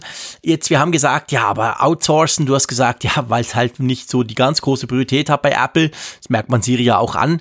Es gibt noch einen anderen Punkt, der unter Umständen das so ein bisschen erklären könnte. Und zwar, es ist offensichtlich nicht so ganz Common Sense, normal, easy peasy. Ich hole mir da drei Studenten diese Abhörgeschichten. Also solche Sprachgeschichten anzuhören, daraus die richtigen Schlüsse zu ziehen, das quasi richtig zurück zu reporten, damit die Programmierer was daraus lernen können, das ist relativ spezialisiert. Also das ist nicht so wie andere Dinge, die man auslagert, die salopp gesagt irgendjemand machen kann. Da gibt's tatsächlich offensichtlich spezialisierte Firmen, die das machen. Also es könnte theoretisch zumindest auch sein, dass Apple, würde auch passen, was du gesagt hast, mit ja, so wichtig ist es nicht, wir machen es nicht selber, aber dass hat Apple das auch outsourced, weil es solche Firmen gibt, die das machen und weil es jetzt nichts ist, was du einfach mal schnell in der Mittagspause ein paar von deinen Leuten machen lassen kannst. Ja. Ja, ja, klar. Das, das, das, das könnte auch eine Rolle spielen. Es geht ja einerseits darum zu erkennen, ob der Trigger halt angesprochen wurde. Mhm. Das, das kam aus dem Bericht hervor, dass, dass manchmal ein Reißverschluss genügt, das, genau. das, das Geräusch eines Reißverschlusses, um eben Siri rauszulesen. Und auf der anderen Seite dann eben halt dann die Frage, wenn tatsächlich ausgelöst wurde, was dann danach gesagt wird, welches Kommando dann ist. Und, und da hat man ja alles Mögliche gehört, irgendwie kriminelle Geschäfte wohl auch und dann äh, Patienten, ja, ja. die bei den Ärzten waren. Ich meine, am Ende ist es ja dann auch immer wieder die Frage, das, das sorgt halt für Unbehagen, weil den Menschen bewusst wird, dass eben diese Geräte mithören, auch zum Beispiel ja die Armbanduhr, die sie tragen, ja auch. Und ja. dann an einen Hersteller Sachen übermittelt, die der dann wieder zur Qualitätsverbesserung abhören könnte. Was dann tatsächlich damit gemacht wird, das ist ja noch eine ganz andere Sache. Also es ist ja jetzt in dem, dem Kontext dieses Berichts zumindest ja nicht bekannt geworden, dass irgendjemand ein Schaden dadurch entstanden ist, durch irgendwelche nee. Dinge, die ja gemacht wurden. Es ist einfach nur die Frage, will ich das?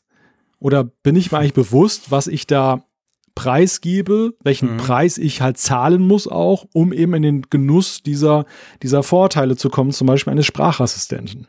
Ja, das ist genau der Punkt. Also ich glaube, ähm, das, das ist vielen nicht bewusst, dass unsere Smartphones quasi immer hören. Und ich muss dir ganz ehrlich sagen, also ich habe ja dieses, dieses, ähm, ich sage das Keyword jetzt nicht, ich sage aber Hallo Siri. Dieses Keyword, dass es quasi im Sperrzustand zuhört, habe ich deaktiviert bei meinem iPhone. Ähm, ich habe es inzwischen wieder an bei, bei, bei, bei, bei, bei der WatchOS und vor allem der, ähm, Quatsch, der, der iOS 13 Beta, weil wenn du die AirPods anhast, liest er dir dann deine, deine iMessage-Nachrichten vor, was sehr praktisch ist. Das geht aber nur, wenn du das aktivierst. Aber bei, seit ich den HomePod hab, auch ein bisschen seit ich diese anderen Assistenten habe, aber bei Siri ist es am krassesten, da fällt mir auf, wie oft der falsch anspringt. Der steht ja bei uns in der Küche neben dem Sonos-Teil, wo die Alexa drauf ist. Und hey, meine Fresse, wie oft springt der an, dudelt los, sagt dann entweder hm oder sagt, ich habe dich nie verstanden. Man sieht's ja oben an dieser Grafik, die da kurz kommt. Also der springt schon relativ häufig an, ohne dass ich ihn gerufen habe. Und wir alle wissen, wenn er anspringt, dann übermittelt er diese Daten, weil er ja die letztendlich verarbeiten muss. Und wenn ich mir jetzt überlege, wenn das iPhone genau gleich oft anspringt, dann macht das sogar mir Sorgen, ehrlich gesagt. Also irgendwo in Großbritannien werden wahrscheinlich dann ständig Kochgeräusche aus Bären abgehört. Wahrscheinlich. Ja, ja, genau, wahrscheinlich. Oder irgendein Gefluche, wenn was auf dem Fuß fällt oder so. Aber ähm, das ist schon auffällig. Also das, das ist, ich meine, ich habe das schon auf Twitter gesagt, da kam vor allem von deutscher Seite ziemlich viel Kritik, passiert bei mir nie. Mag sein, dass das am Schweizer liegt, am Berner Dialekt, who knows, keine Ahnung.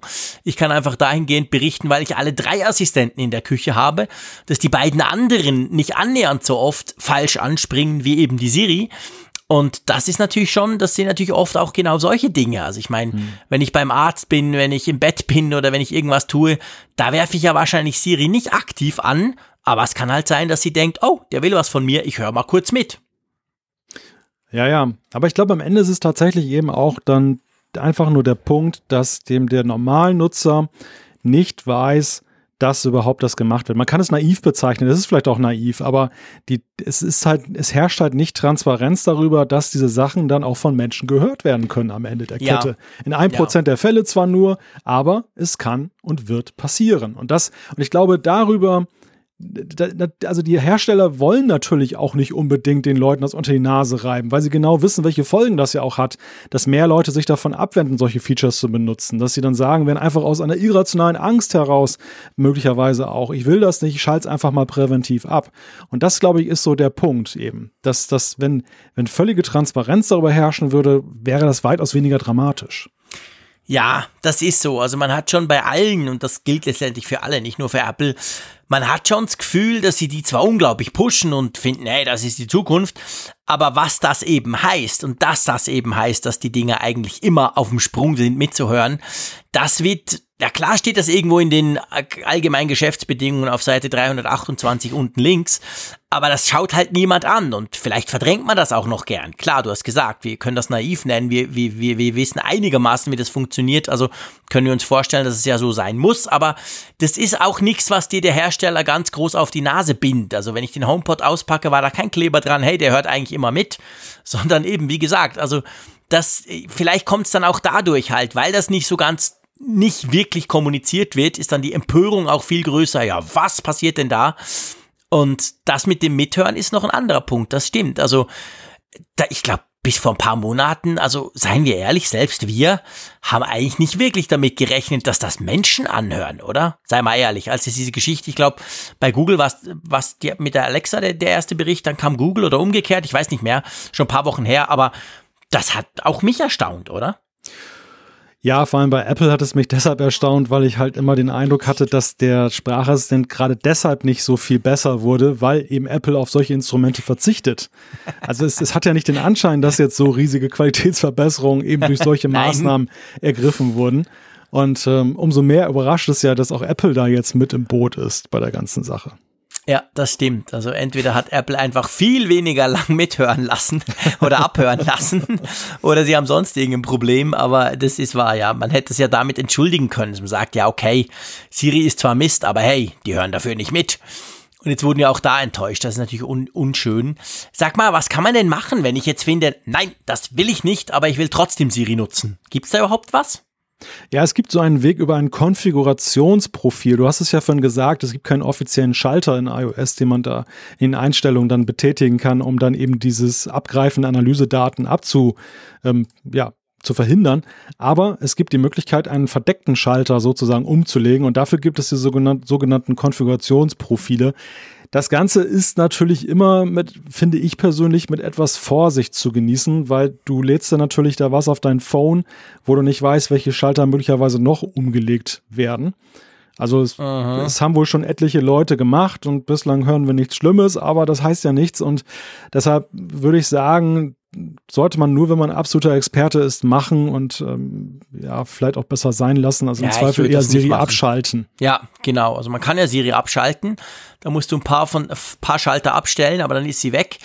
Äh, wenn einem das wirklich, wenn man wirklich findet, uh, nee, das will ich auf gar keinen Fall, schaltet lieber Siri ab, weil seien wir ehrlich, diese Konfigurationsprofile, wir hatten das schon oft, die werden ja oft für, auch für Malware gebraucht, weil damit kannst du eben alles tun, damit hebelst du die komplette Security von iOS eigentlich aus, die ja dafür da ist, dass man eben keinen Mist macht. Also das würde ich nicht tun, auch wenn ich, man hat noch nichts gelesen und der Typ hm. meint das sicher ganz toll und super und das ist ja auch spannend, was der schon rausgefunden hat, aber Ah, also ganz ehrlich gesagt, ich installiere wirklich nur noch die Konfigurationsprofile der Beta-Version und die kommen von ja. Apple selber, aber sonst bin ich da sehr vorsichtig geworden. Gut, man muss der Vollständigkeit halber noch sagen, dass auf dieser GitHub-Seite, wo dieses Konfigurationsprofil dann angeboten wird, auch ein Weg aufgezeigt wird, dass du selber dir eins erstellst mit dem offiziellen Apple-Tool, nämlich diesem Apple Configurator. Ja. Und da gibt es dann tatsächlich auch eben diese ganzen Haken, die man eben nicht sieht in den normalen Einstellungen. Und das, das ist dann sicherlich dann die sicherere Variante genau. dann jetzt gegenüber, ich lade mir irgendwas runter und, und ja. pack das drauf, zumal das ja noch nicht mal signiert ist, dann wie man ja auch sieht. Also das ist eben wirklich mhm. mit, mit größter Vorsicht zu genießen ich würde trotzdem von abraten. Ich würde ja. trotzdem sagen, hey Leute, wenn euch das so tangiert, wenn euch das dermaßen madig macht, dann schaltet Siri ab, dann, dann greift durch, dann, ja. dann nicht irgendwelche halbgaren Kompromisse eingehen. Ja, genau, das sehe ich ganz genau gleich. Und mal abwarten, was Apple tut. Ob Apple diese, ich meine, wenn es im Konfigurationsprofil grundsätzlich die Möglichkeit gibt, wäre es ja auch keine Sache, so einen Schalter einzubauen. Ob sie sowas tun werden, ich, gut möglich. Ich meine, jetzt wo wir drüber sprechen, es kann theoretisch natürlich auch sein, dass diese lange Funkstille damit zusammenhängt, dass sie dass sie gern so eine, eine Art Lösung präsentieren wollen. Dass sie nicht einfach sagen, ja, okay, ist halt so, bla bla, sondern dass sie kommen, ja, hey Freunde, ihr habt recht und übrigens, wir haben gemerkt, vielleicht nicht so schlau, dass wir das so, so gut verstecken. Hey, ja, wir haben jetzt hier mit einem Update Funktion XY, wenn ihr wollt, klickt da drauf und gut ist. Kann ja auch sein, weißt du, dass, dass die, mhm. die lange Funkstille eigentlich von Apple dahingehend jetzt im Moment ist, dass die im Hintergrund schon fleißig programmieren und wir bald ein iOS 12.4.1 sehen werden, wo das dann drin ist oder 12.4.01 wäre wahrscheinlich eher. Das kann auch sein, oder? Sprechen wir nächste Woche drüber. Genau, sprechen wir nächste Woche drüber. Definitiv. Also Apple bitte am Dienstag releasen, dann können wir da am Mittwoch gemütlich drüber, drüber diskutieren. Ja. Gut. Lass uns zum nächsten Thema kommen, einem ähm, ja, ich sag mal eigentlich erfreulicheren Thema. Also gut, im Vergleich zu diesen Abhörgeschichten ist alles erfreulicher. Aber einem vor allem extrem spannenden Thema, vor allem extrem mhm. spannend für die Zukunft von Apple. Apple hat Geld ausgegeben und zwar nicht wirklich wenig. Ja, für Apple ist es dann aber nicht so viel. Es geht um eine Milliarde US-Dollar, die sie dann ah, ausgegeben boah, haben. Ja, wenig, weniger als für Beats seinerzeit. Das, ja. waren, das waren drei Milliarden US-Dollar. Das Oder? ist übrigens, bevor wir zum Thema kommen, finde ich ja. ganz spannend, da grätsche ich jetzt gleich schnell rein. Das finde ich eigentlich spannend. Ich habe das eben, sie haben eine Milliarde ausgegeben, wir erzählen euch gleich für was und für Beats da mal drei und das ist jetzt die zweitteuerste Akquisition von Apple seit Beats und, und Beats war die teuerste, also sprich, es ist die zweitteuerste Akquisition von Apple überhaupt und ich finde das eigentlich ich finde das spannend, das allein. Ich meine, hey Apple, wir wissen, die haben 200, 300 Milliarden Dollar auf dem Bankkonto, die haben unendlich viel Geld, aber die haben eigentlich sind die gehen die gehen die also die kaufen selten viel richtig teuer ein, hm. oder? Wenn eine Milliarde das teuerste ist, ich meine, hey, das ist ja nix. Das ist ja für Apple, das merkt der Tim Cook gar nicht. Da klickt er einmal links und dann ist er schon weiter. War ja jetzt auch gerade wieder ein Thema bei den Quartalzahlen. Da ging es ja auch um die Geldreserven, die Apple unterhält und die ja dann auch weiterhin wachsen. Also sie, sie sind sehr sparsam, das muss man sagen. Und diese, dieses Mal haben sie ja auch einen kräftigen Gegenwert für diese Milliarde bekommen. Also im Vergleich oh, jetzt ja. zu dieser Beats-Investition, klar, da haben sie auch eine Menge gekriegt an Prestige hey, und Marke. Hey, da haben sie coole so. Kopfhörer in Rot und Gelb gekriegt. oh ja, Komm jetzt. rotes Tuch. darf, ich, darf ich in deiner Anwesenheit nichts gegen sagen. aber, aber bei, bei den Intel, bei der Intel Modem-Sparte, die ja zuletzt eher glücklos agierte, wir erinnern uns, das war ja so einer der ausschlaggebenden Punkte, warum Apple sich dann doch mit Qualcomm geeinigt hat. Mhm. Über die, die ähm, ein bei Neues Agreement, über diese, diese Lizenzkosten, mit, über die ja Apple dann mit Qualcomm im Clinch lag. Und am, am Ende hieß es ja, Intel hat es nicht hingekriegt mit 5G. Und jetzt kurioserweise kauft Apple eben jene Sparte mit 2200 Intel-Mitarbeitern mit geistigem Eigentum, Ausstattung und einem großen Koffer mit 17.000 Patenten für Mobilfunk. Man fragt sich natürlich, warum tun sie das, wo doch vorher das Ganze so glücklos war. Also so schlecht kann es ja wohl doch nicht gewesen sein ja, es gibt natürlich da verschiedene, ich sag mal, Analysemöglichkeiten oder es gibt verschiedene Ideen, woran das genau liegen könnte. Klar ist, du hast es erwähnt, Apple musste sich mit Qualcomm verbünden, damit sie im nächstjährigen iPhone diese 5G-Chips reinkriegen, weil Intel das einfach nicht hingekriegt hat. Das hat Apple, da kannst du sicher sein, unendlich geärgert. Da bin ich völlig sicher. Da hat der Tim Cook, hat der in den Schreibtisch gebissen, als er diesen Vertrag unterzeichnen musste. Aber es geht halt nicht ohne. Gleichzeitig wissen wir ja von Apple, Apple macht ja, und ich glaube, da sind sie krasser als alle anderen, macht ja am liebsten alles selber. Und sie haben ja schon viele Dinge angefangen, die sich dann Jahre später als unglaublicher Glückstreffer erwiesen haben. Allen voran natürlich die Chip-Sparte, also die A 10, 11, 12 Chips sind ja, gehören zum Besten, was es überhaupt gibt, was Performance, was Leistung, was Batterieverbrauch angeht. Also da haben sie die Konkurrenz überflügelt. Und ich kann mir schon vorstellen, dass Apple natürlich hofft, mittelfristig, das ist nichts von heute auf morgen, aber dass sie mittelfristig mit diesem Kauf den Grundstein legen, um irgendwann genau das zu machen, um irgendwann Qualcomm sagen zu können, so, Dankeschön, war nice with you. Wir sind aber froh, sind wir uns euch jetzt los. Wir machen es nämlich jetzt selber. Also wahrscheinlich schon ist das ein wichtiger Punkt. Plus die 17.000 Patente, wo wir nicht genau wissen, was da alles drinsteckt, die dürften natürlich auch nicht ganz unwichtig sein. Das kann man so sagen. Also das, das Kuriose an dieser Neuigkeit ist, dass sich hier etwas bewahrheitet, was ja im Vorfeld dieser Qualcomm-Einigung ohnehin schon spekuliert wurde. Ja, das dass, dass Apple nämlich ein großes Interesse daran hat, das Know-how für die Modem-Technologien jetzt künftig selber eben zu machen. Sie haben ja viele gute Erfahrungen damit gemacht, jetzt gerade bei den CPUs, bei den, bei den A-Chips, die sie ja nun selber entwickelt mhm. haben, wo sie ja mittlerweile eben auch dann einfach auch eine führende Rolle eingenommen haben in der Frage der Mobilfunkprozessoren, der ARM-Prozessoren für Smartphones.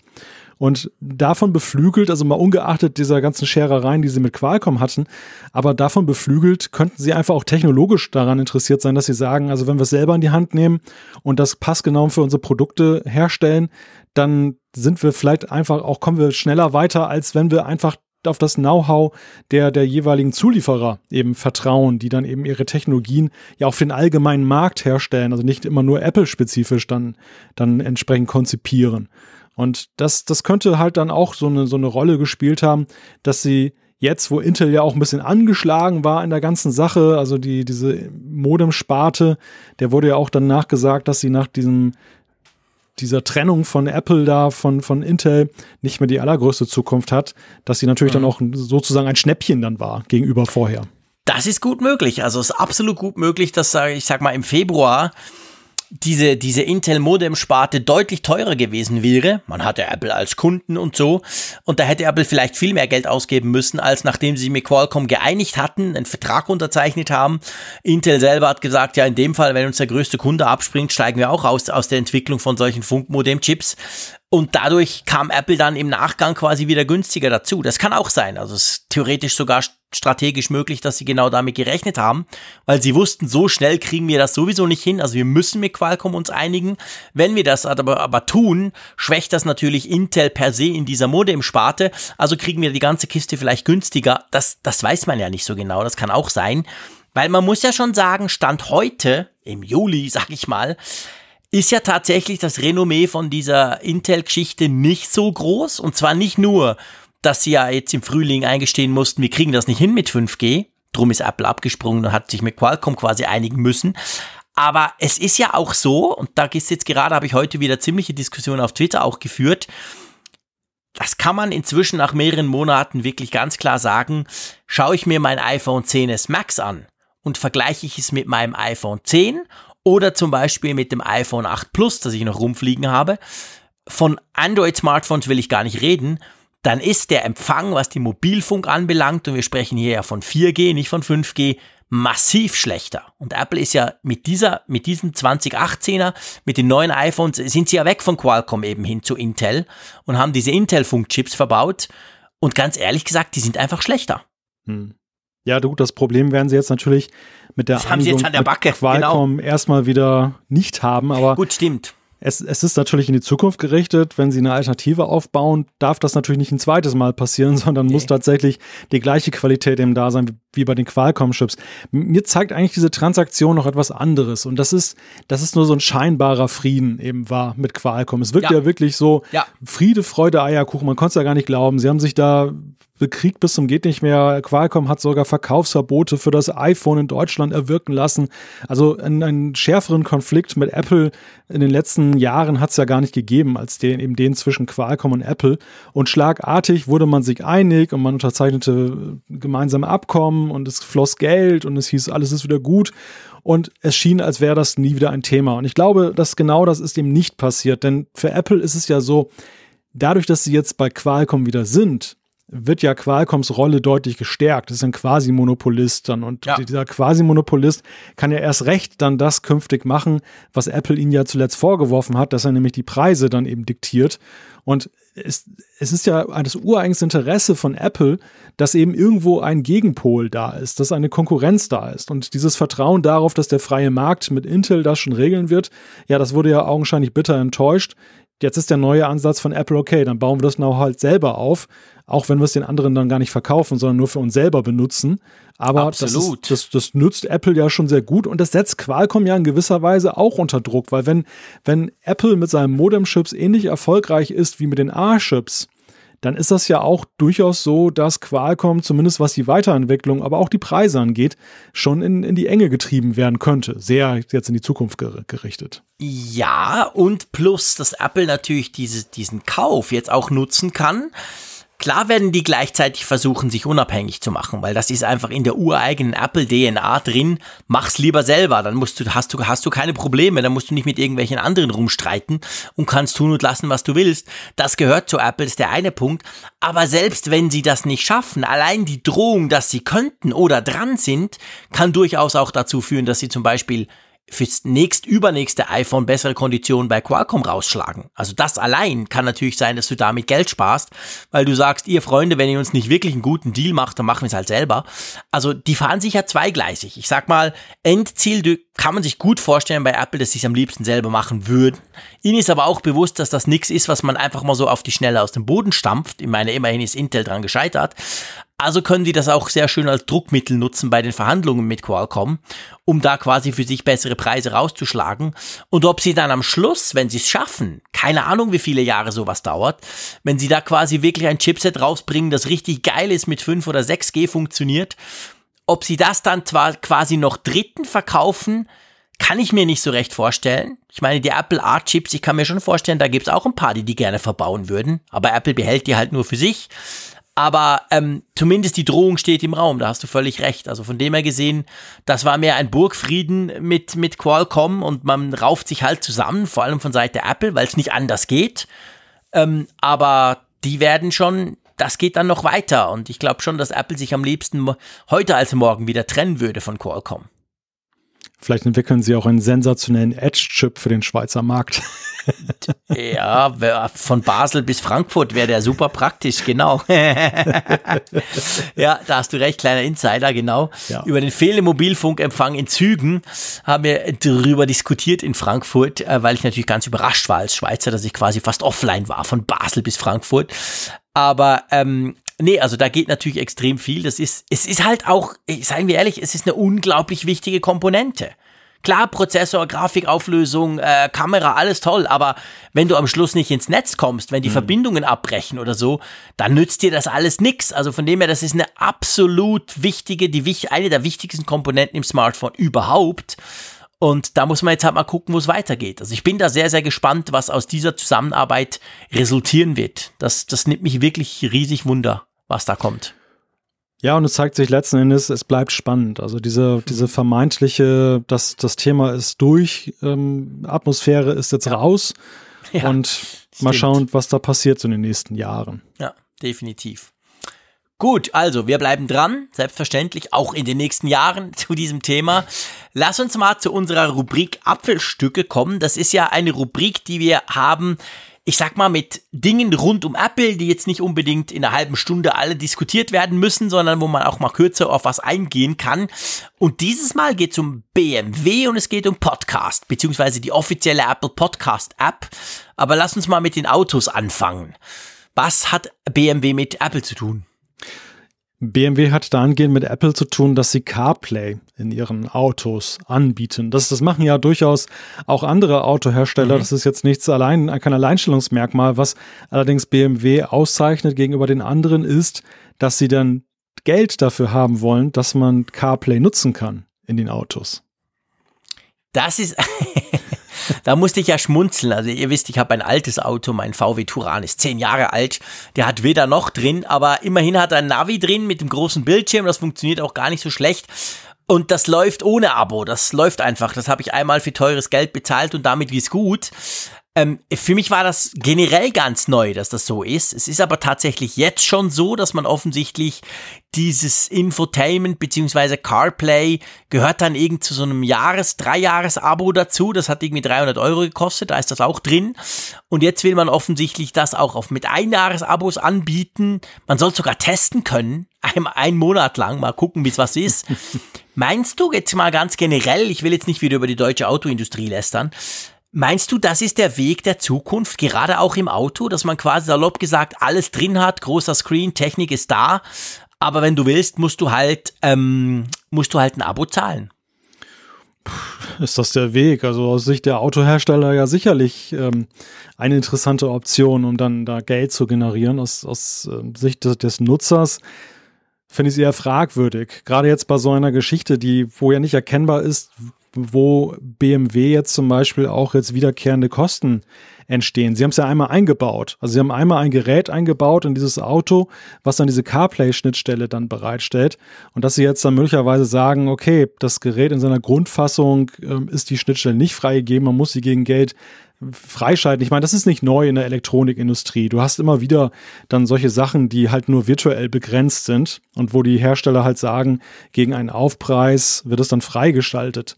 Aber bei, also ich sag's mal, gegen eine Einmalgebühr würde ich jetzt noch nicht mal etwas sagen, aber mir, mir erschließt sich halt überhaupt nicht, wo der Benefit eigentlich jetzt sein sollte oder die, die, die Rechtfertigung, das wiederkehrend zu verlangen, dieses Geld. Ja, aber kommt das Autochen ist so günstig. Da, da, muss man doch gucken, wo man, wie man zu Kohle kommt. Also ich meine, diese 300 Euro Autos, das kann, kann man sich ja, ich meine, da muss ja noch irgendwo Kohle fließen. Ah, ich bin ganz bei dir. Also ich meine, ich finde das ganz ehrlich gesagt eine unglaubliche Schweinerei. Die sind schweineteuer, diese Autos, kosten Hunderttausende von Euros, ja nicht ganz, aber fast. Mhm. Und dann, ich meine vor allem jetzt bei BMW und das bei anderen vielleicht ja auch so. Also wir fluchen jetzt über BMW, es mag gut sein, dass es bei anderen genau gleich ist. Ähm, damit du CarPlay nutzen kannst, ist ja nicht so, dass das in jedem Auto drin ist. Eben nicht so, dass der Bildschirm quasi sowieso dabei ist. Du musst, glaube ich, je nach Modell noch rund 3000 Euro zahlen für das große super-dupi Mega-Navigationssystem. Und dann zahlst du nachträglich quasi noch einen Fixbetrag, damit du CarPlay freischaltest. Und dann zahlst du noch die, die jährlichen Gebühren. Also sorry, das ist einfach schlicht und ergreifend nur Abzocke. Also da hau ich mir lieber ein iPad rein und sag den, brr, dreh den eine lange Nase, oder?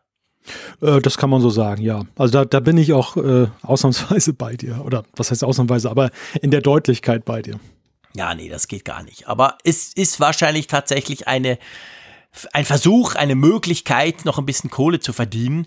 Mit einem, muss man ja auch fairerweise sagen, mit einem Produkt, das den Autoherstellern ja sowieso eigentlich ein Dorn im Auge ist. Sie hätten ja sowieso am liebsten nicht, dass dieses ganze Google- und Apple-Zeugs auf ihre schönen Bildschirme kommt, sondern dass nur die echte deutsche Wertarbeit, die Software da drauf ist, die sie selber programmieren.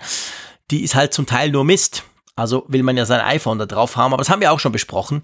Ähm, von dem her gesehen, wahrscheinlich ist das der Punkt, dass sie quasi vielleicht gar nicht so unglücklich sind, wenn dann einige Leute sagen, nee, aber in dem Fall halt kein CarPlay, weißt du? Es könnte ja auch ein bisschen das, mhm. die Strategie sein, wir machen das noch so ein bisschen madig. Wir müssen zwar, also können wir nicht einfach das gar nicht anbieten, aber wir machen es noch ein bisschen teurer und dann wird der ein oder andere vielleicht drauf verzichten. Äh, sehe ich genauso. Es ist eine Win-Win-Situation. Also entweder Win im Sinne von, sie kriegen Geld dafür, dass die Leute es nutzen dürfen, oder Win, sie nutzen es nicht. Das ist dem Autohersteller in dem Falle auch sehr recht. Ja, wahrscheinlich, genau.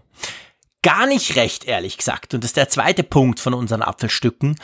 Gar nicht recht ist mir, dass die Podcast-App von Apple, die offizielle, die ja auf den iPhones, iPads etc. drauf ist, dass dort die Kategorien bei den Podcasts verschwunden sind vor allem bei den Charts, wo ich immer wieder gucke, wie wir zu oberst stehen. ja. ähm, äh, was ist da los? Seit einer Woche fehlt das Zeug. Ja, ist eine Merkwürdigkeit, die plötzlich aufgetreten ist, dass nämlich dann in iTunes zum Beispiel, wo man oben rechts dann unter der Oberrubrik Podcast. Man kann da wechseln ja zwischen dem Musik, dem Music Store und dem Podcast Store. Ähm, da gab es dann immer einen Unterreiter, wo man die entsprechende Kategorie auswählen konnte, beziehungsweise man konnte auch in den Charts immer sagen, ich will nicht die allgemeinen Charts sehen, ich will zum Beispiel Technologie im Speziellen sehen. Und mhm. diese Wahlschalter sind urplötzlich, weil in iTunes ist ja ein Webinterface, das wird ja sozusagen eben aus dem Netz gut, ist eine Webseite, die dann angezeigt wird, Stimmt. hat man dann kurzerhand entfernt. Äh, jetzt, weil ich habe es auf der Podcast-App auf meinem iPhone gemerkt. Ich dachte zuerst, ich sei zu blöd. Und jetzt, wo du davon sprichst, starte ich iTunes und sehe tatsächlich, ähm, du hast dort alle Kategorien, aber wenn du da draufklickst, dann kommt nichts mehr. Das, das Dropdown-Menü, das wir kannten, wo Technologie, was uns interessiert, dann drin war und andere, das ist weg. Äh, ist das jetzt ein Dauerzustand oder hat sich da irgendein Programmierer verklickt? Ja, das ist, das ist in der Tat die spannende Frage. Ich hatte das im Netz thematisiert vor ein paar Tagen und äh, habe jetzt mittlerweile einiges Feedback gekriegt, wo Leute auf amerikanische Blogartikel hinweisen, dankenswerterweise, wo eben gesagt wird, Apple ist gerade dabei, bis August eine, eine Neufirmierung der Kategorien eben vorzunehmen. Also diese Kategorien, die sie seinerzeit eingeführt haben und die witzigerweise auch so der Standard sind, dafür, mhm. wie man einen, einen Podcast halt, ja, in welche, welche Rubrik man ihn einordnet. Da sind sie gerade dabei, das neu zu beordnen und diese Neuordnung scheint wohl so zu laufen, dass sie das alte einfach mal jetzt so abgeschaltet haben, bevor das neue überhaupt ins Rollen kommt. Nun bin ich mal gespannt, ob die zurückkommen. Also für mich ist es eigentlich so, wenn das jetzt wirklich Apples Ernst sein sollte, dass sie das, dass sie die Kategorien abschaffen oder zumindest jetzt so deutlich zurücknehmen, das wäre ja eine deutliche Abwertung der, der Podcast-App, egal auf welchem Gerät jetzt. Nee, das kann nicht sein. Also ich glaube, also ich, ich, das kann, also ich dachte wirklich auch im ersten Moment, nee, sorry, Freunde, das ist unmöglich. Gerade jetzt, wo so, wo, wo Spotify so groß sagt, hey, hier, das ist eigentlich die eigentliche Heimat von Podcasts etc. Das kann ich mir echt nicht vorstellen, weil ja immer noch ein sehr großer Teil, ich behaupte mal, wenn wir jetzt mal abgesehen von unserer tech-affinen Hörerschaft gucken, äh, wahrscheinlich der größere Teil der Leute hört auf der Apple-Plattform Podcast eben mit der offiziellen Podcast-App. Und da kann sowas nicht raus. Also ich meine, ich weiß nicht, ob das schon Vorbereitungen sind für Mac OS Catalina, wo zum Beispiel ja dann die Podcast-App als eigenständige App daherkommt, wo es ja iTunes nicht mehr gibt auf der, mit dem neuen Mac OS, ob das sowas schon ist. Aber ich glaube, also ich bin überzeugt, das muss zurückkommen. Ja, Gleichwohl, ich, ich finde es halt wirklich skurril, dass es überhaupt erstmal verschwindet, bevor das neue Ja, das ist wirklich wird. komisch. Ja. Das, das ist, und das ist ja nun nicht jetzt, jetzt 24 Stunden so, sondern das geht jetzt ja schon fast eine Woche lang so, ja. dass dieser Zustand vorherrscht. Und äh, ja, es, es zeigt einmal mehr, was wir ja auch schon mal besprochen haben, dass, dass, dass Apple so eine mächtige Rolle im Podcast-Business hat, was jetzt diese mhm. Verzeichnisfunktion angeht. Dass, dass ähm, sie, sie, sie sind in einer recht komfortablen Lage. Sie können es einfach tun, weil es gibt halt, sie sind halt der Standard. Und wenn sie die Kategorien wegmachen, dann sind sie halt weg dann, dann war es das mit Kategorien. Und das, das finde ich halt, ja, das sollte einem zu denken geben eben auch. Und mhm. ich, ich, bin da bei dir. Gerade jetzt ist so eine Hype-Phase, es gibt immer mehr Podcasts. Und wie soll man denn da jetzt eine Übersicht überhaupt noch reinkriegen, wenn es nicht dann zumindest dann irgendwie nach bestimmten Rubriken geordnet ist? Ja, ja, ganz genau. Also das ist wirklich sehr, sehr, sehr merkwürdig, muss man ganz klar sagen. Gut, wir bleiben dran, mal gucken. Wir hoffen natürlich alle, dass das wieder zurückkommt. Nicht nur wegen den Charts, sondern natürlich vor allem wegen der Übersichtlichkeit. Wollen wir zur Umfrage der Woche kommen? Aber sehr gerne. Wir haben ja letzte Woche, haben wir, wir lösen natürlich logischerweise zuerst mal die Umfrage der letzten Woche auf. Magst du das gleich mal tun? Was haben wir denn für eine Frage gestellt? Mein Screen ist irgendwie zu, ah, da ist es wieder, sorry, mein Screen war zu klein, ich habe es nicht gefunden. Genau, wir wollten ja letzte Woche, war, ähm, wollten wir ja wissen, es ging aber um die Übertragung von Daten vom alten iPhone genau. zum Beispiel aufs neue iPhone und wir haben ja die Frage gestellt, welchen Weg bevorzugst du für das Übertragen von Daten auf ein neues iOS-Gerät? Mit relativ und deutlichen Ergebnissen. Also insgesamt haben 2096 Teilnehmer zur Stunde sich beteiligt an der Umfrage und die Mehrzahl, knapp über die Hälfte, 53,2 Prozent, sagt, sie nutzen das iCloud Backup. Genau, und dann kommt doch mit fast einem Drittel, 29,9 Prozent, kommt iTunes. Also die, die brauchen quasi das Backup von iTunes, also iPhone oder, oder auch iPad, Backup bei iTunes danach wieder zurückzuspielen. Und dann aber spannend finde ich, und ganz ehrlich gesagt, das kann doch eigentlich gar nicht sein. 12,3 Prozent sagen die Direktverbindung, die, es ja jetzt erst seit iOS 12.4 gibt.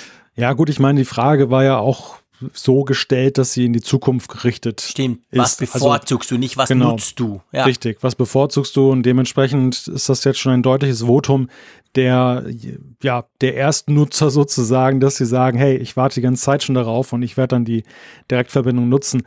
Interessanter ist, 2,5 Prozent haben Sonstiges gesagt, ohne das zu präzisieren. Das sind ähm, die echten Freaks ja, Telepathie, keine Ahnung, wie man das dann sonst, sonst Über Dropbox oder so, genau, keine Ahnung. Und dann haben wir noch 2,1 Prozent, die gesagt haben, keine Ahnung, interessiert mich nicht. Was, ja. Daten kann man übertragen? Krass. genau, ich mache das jedes Mal alles neu. genau. Ja, was, was ich bemerkenswert finde, ist ähm, jetzt so mit Blick auf deine Person, du hast ja gesagt, iTunes ist ja so wirklich old-fashioned, wer nutzt denn das noch? Immerhin ja fast ein Drittel. Also das ja. ist ja doch noch ein, eine recht hohe Zahl. Und wenn du jetzt dann siehst, dass ja 12,3 Prozent Direktverbindung sagen, also etwas Zukunftsgerichtetes angekreuzt haben, dann ist ja die Frage jetzt, ähm, wo sind die bislang gewesen? Haben die bislang schon iCloud genutzt oder waren die noch bei iTunes? Also zumindest anteilig wirst du die auch noch dem iTunes-Lager zuordnen können. Natürlich, klar. Und gut möglich, dass ein guter Teil von iTunes dann auch auf die Direktverbindung switcht, weil sie sagen, hey, das ist cool. Weil man muss ja sagen, ich meine, was sind die Vorteile? Erstens haben natürlich, also ich finde es erstaunlich, diese drei, eigentlich finde ich am erstaunlichsten die 53,2 Prozent, die iCloud Backup sagen, weil seien wir ehrlich, mit den 5 Gigabyte Gratis speichern kriegst du das ja nicht hin. So wenig Daten hat ja niemand auf seinem iPhone. Das heißt, wir gehen mal davon aus, von diesen 2096 Teilnehmern, dass ungefähr die Hälfte ein iCloud-Account äh, hat, den sie in irgendeiner Form, wo sie dafür zahlen. Was dann wieder, wir sind wieder bei den Geschäftszahlen, natürlich auf die Services-Sparte einzahlt. Klar, die 200 Gigabyte sind nicht teuer. Ich weiß nicht genau, die kosten ja fast nichts, sage ich mal. Da ist man noch schnell bereit zu klicken. Aber ähm, das ist natürlich schon interessant. Das ist ja genau das, was Apple eigentlich möchte, dass man dafür zahlt. Aber man muss ja auch sagen, es ist ja so, dass wenn du das übers iTunes machst, hast du wirklich von jeder App, hast du die Passwörter, alles ist drauf. Du kannst im Idealfall danach zack, dreimal mhm. klicken und go und los geht's. Wohingegen beim iCloud Backup, bei Mail und so sind die Passwörter dabei. Bei Twitter, Facebook und Co. hört's schon auf. Also da kommt's je nach App. Da fehlt halt viel. Mit anderen Worten, nach dem Backup musst du noch einiges mehr tun als beim iTunes Backup. Das spricht schon auch für das iTunes Backup, oder? Das spricht definitiv dafür. Das ist auch der Grund, warum ich bislang immer noch iTunes nutze. Nicht, weil ich so ein Liebhaber veralteter Software bin, sondern schlichtweg, weil ich eben diesen Arbeitsgang da reduzieren möchte und eben auch einen deutlichen Unterschied sehe. Aber die Direktverbindung ist natürlich dann auch sehr sympathisch als künftige Möglichkeit. Einfach auch unabhängig jetzt davon, dass das dann wahrscheinlich das auch kann, so wie iTunes weil es dann einfach auch dann einen Arbeitsschritt ja dir erspart. Also bislang ist es so, du musst es erstmal auf das, auf den Computer runterladen alles und dann lädst du es wieder auf ein Gerät drauf und das machst du ja hintereinander. Hier machst du, die, vereinigst du diesen Prozess ja, dass ja. ja gleich von dem Gerät auf das neue übertragen wird, ohne Mittler und ohne Zwischeninstanz, was dann nebenbei gesagt ja auch, je nachdem wie groß deine Festplatte beschaffen ist, bei deinem Computer ja auch erstmal Platz finden muss. Ja, plus es ist viel, viel schneller. Ich sehe das bei den ja. Android-Smartphones, Samsung, Huawei, die haben das beide schon, solche Systeme schon länger.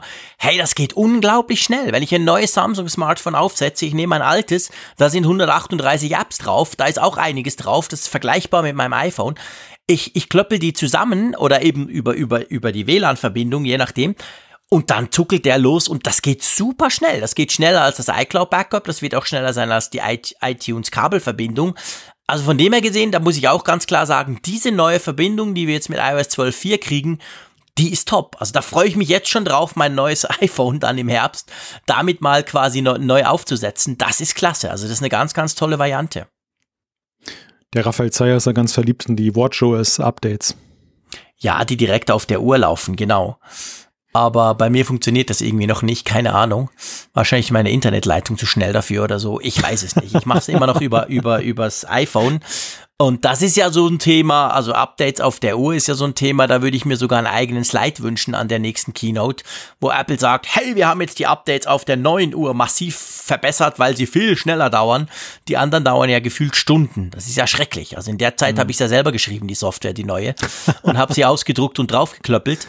Das dauert ja ewig. Also das finde ich ganz schrecklich. Das ist das einzige Apple-Gerät, wo ich mir beim Update immer Sorgen mache. Bei allem anderen, hey, easy, Mac, egal, iPad, ist völlig wurscht. Sogar die uralten iPods meiner Kids, geht alles. Aber die Apple Watch, boah, da denkst du, boah, da geht irgendwas schief und dann ist es schwarz und dann dauert und du musst es aufs Kabel legen und du musst das iPhone in der Nähe haben. Also am besten gehst du in die Ferien und lässt, es, lässt die mal so ein bisschen vor sich hinraffeln. Das ist schrecklich, grauenhaft. Also da hoffe ich, Hast, da gibt's was. Hast du denn mittlerweile schon mit abgeschaltetem Bluetooth gearbeitet? Ich habe schon alles probiert. Es nützt alles ja. nicht. Es dauert okay. einfach alles viel zu lange. Also das mhm. ist wahrscheinlich bin ich auf die Millisekunde gerade nicht so ganz genau dann, wenn man es machen muss. Also irgendwie, ja, man konnte das lesen, wir haben das selber auch schon promoted hier. Hm. Jetzt zumindest bei den Betas, die ich ja jetzt doch schon recht regelmäßig drauf spiele, es dauert.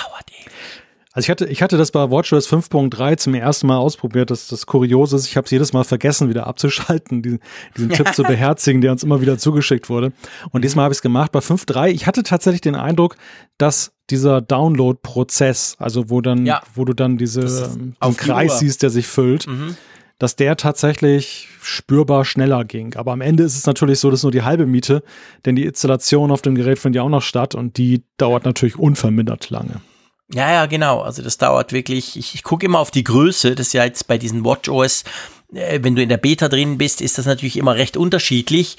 Und wenn du dann so liest, ich glaube jetzt die, das kam jetzt gerade gestern oder heute? Nee, gestern war gestern, also am, warte mal, ich hab, bin verwirrt. Am Montag, genau.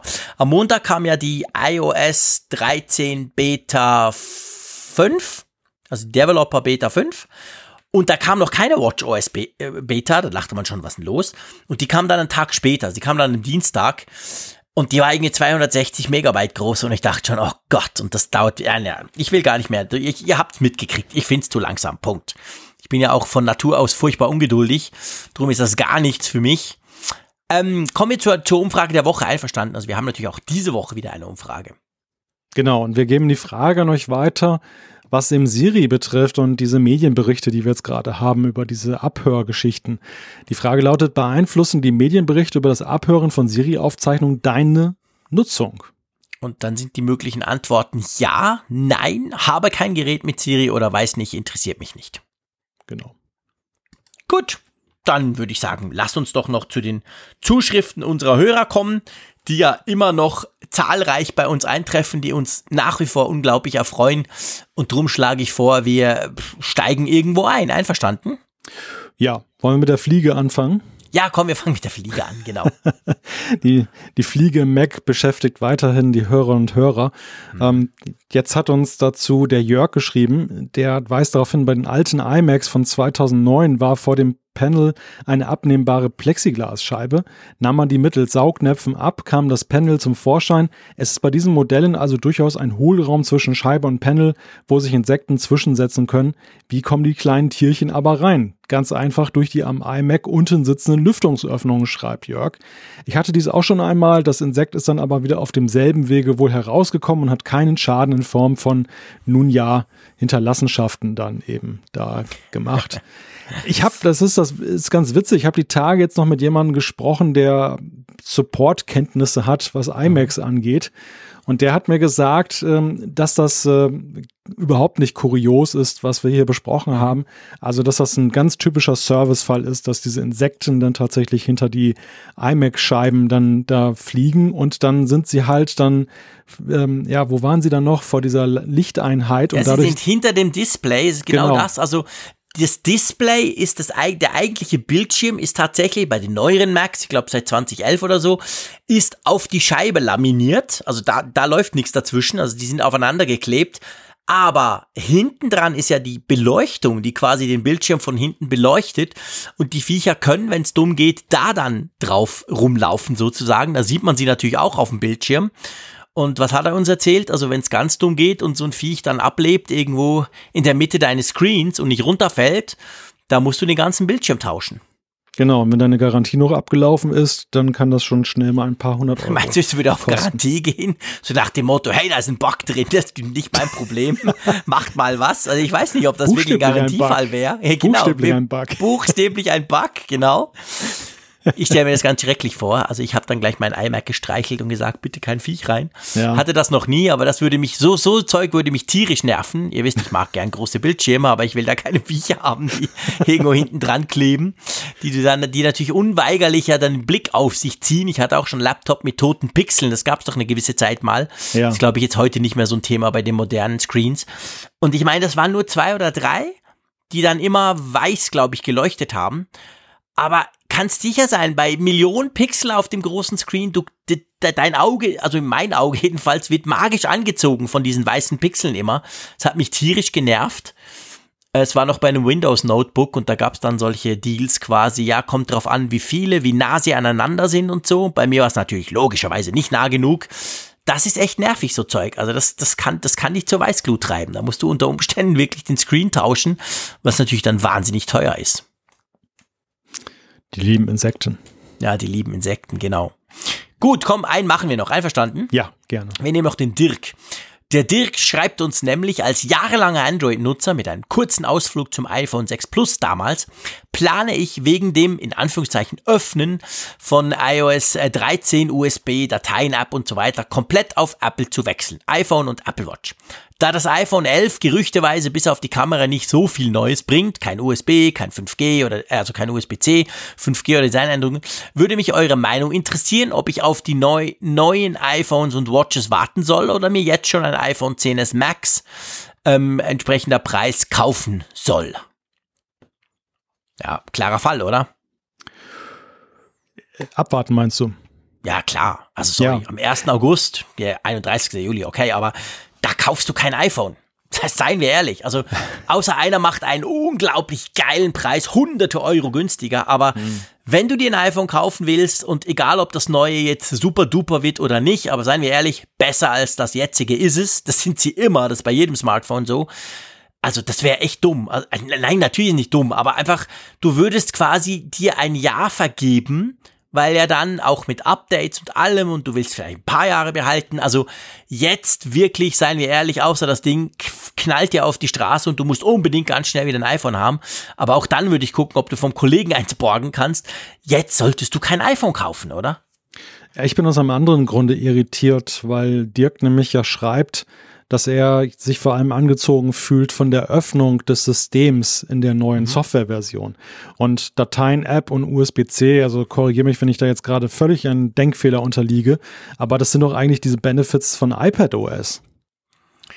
Ja, das ist so. Ich, ich habe ehrlich gesagt nie probiert bei iOS 13 wenn du da die Dateien-App aufmachst und es gibt ja schon Adapter von Lightning, es gibt ja zum Beispiel hm. diesen Lightning-Adapter, wo du so eine SD-Karte von der Kamera reinstecken kannst und so. Ich gehe mal davon aus, damit hättest du diese Features ähnlich auch, dass du mehr machen kannst. Zum Beispiel vielleicht dann mit Lightroom direkt drauf, statt dass du es zuerst in die Foto-App importieren musst. Aber es ist schon so, also dieses Öffnen in Anführungszeichen, das findet im Moment zumindest bei iPad iPadOS statt, also auf den iPads und nicht unbedingt auf dem iPhone. Ähm, wobei ich auch ehrlicherweise sagen muss, auf dem iPhone stört es mich weniger, wenn das so zu ist.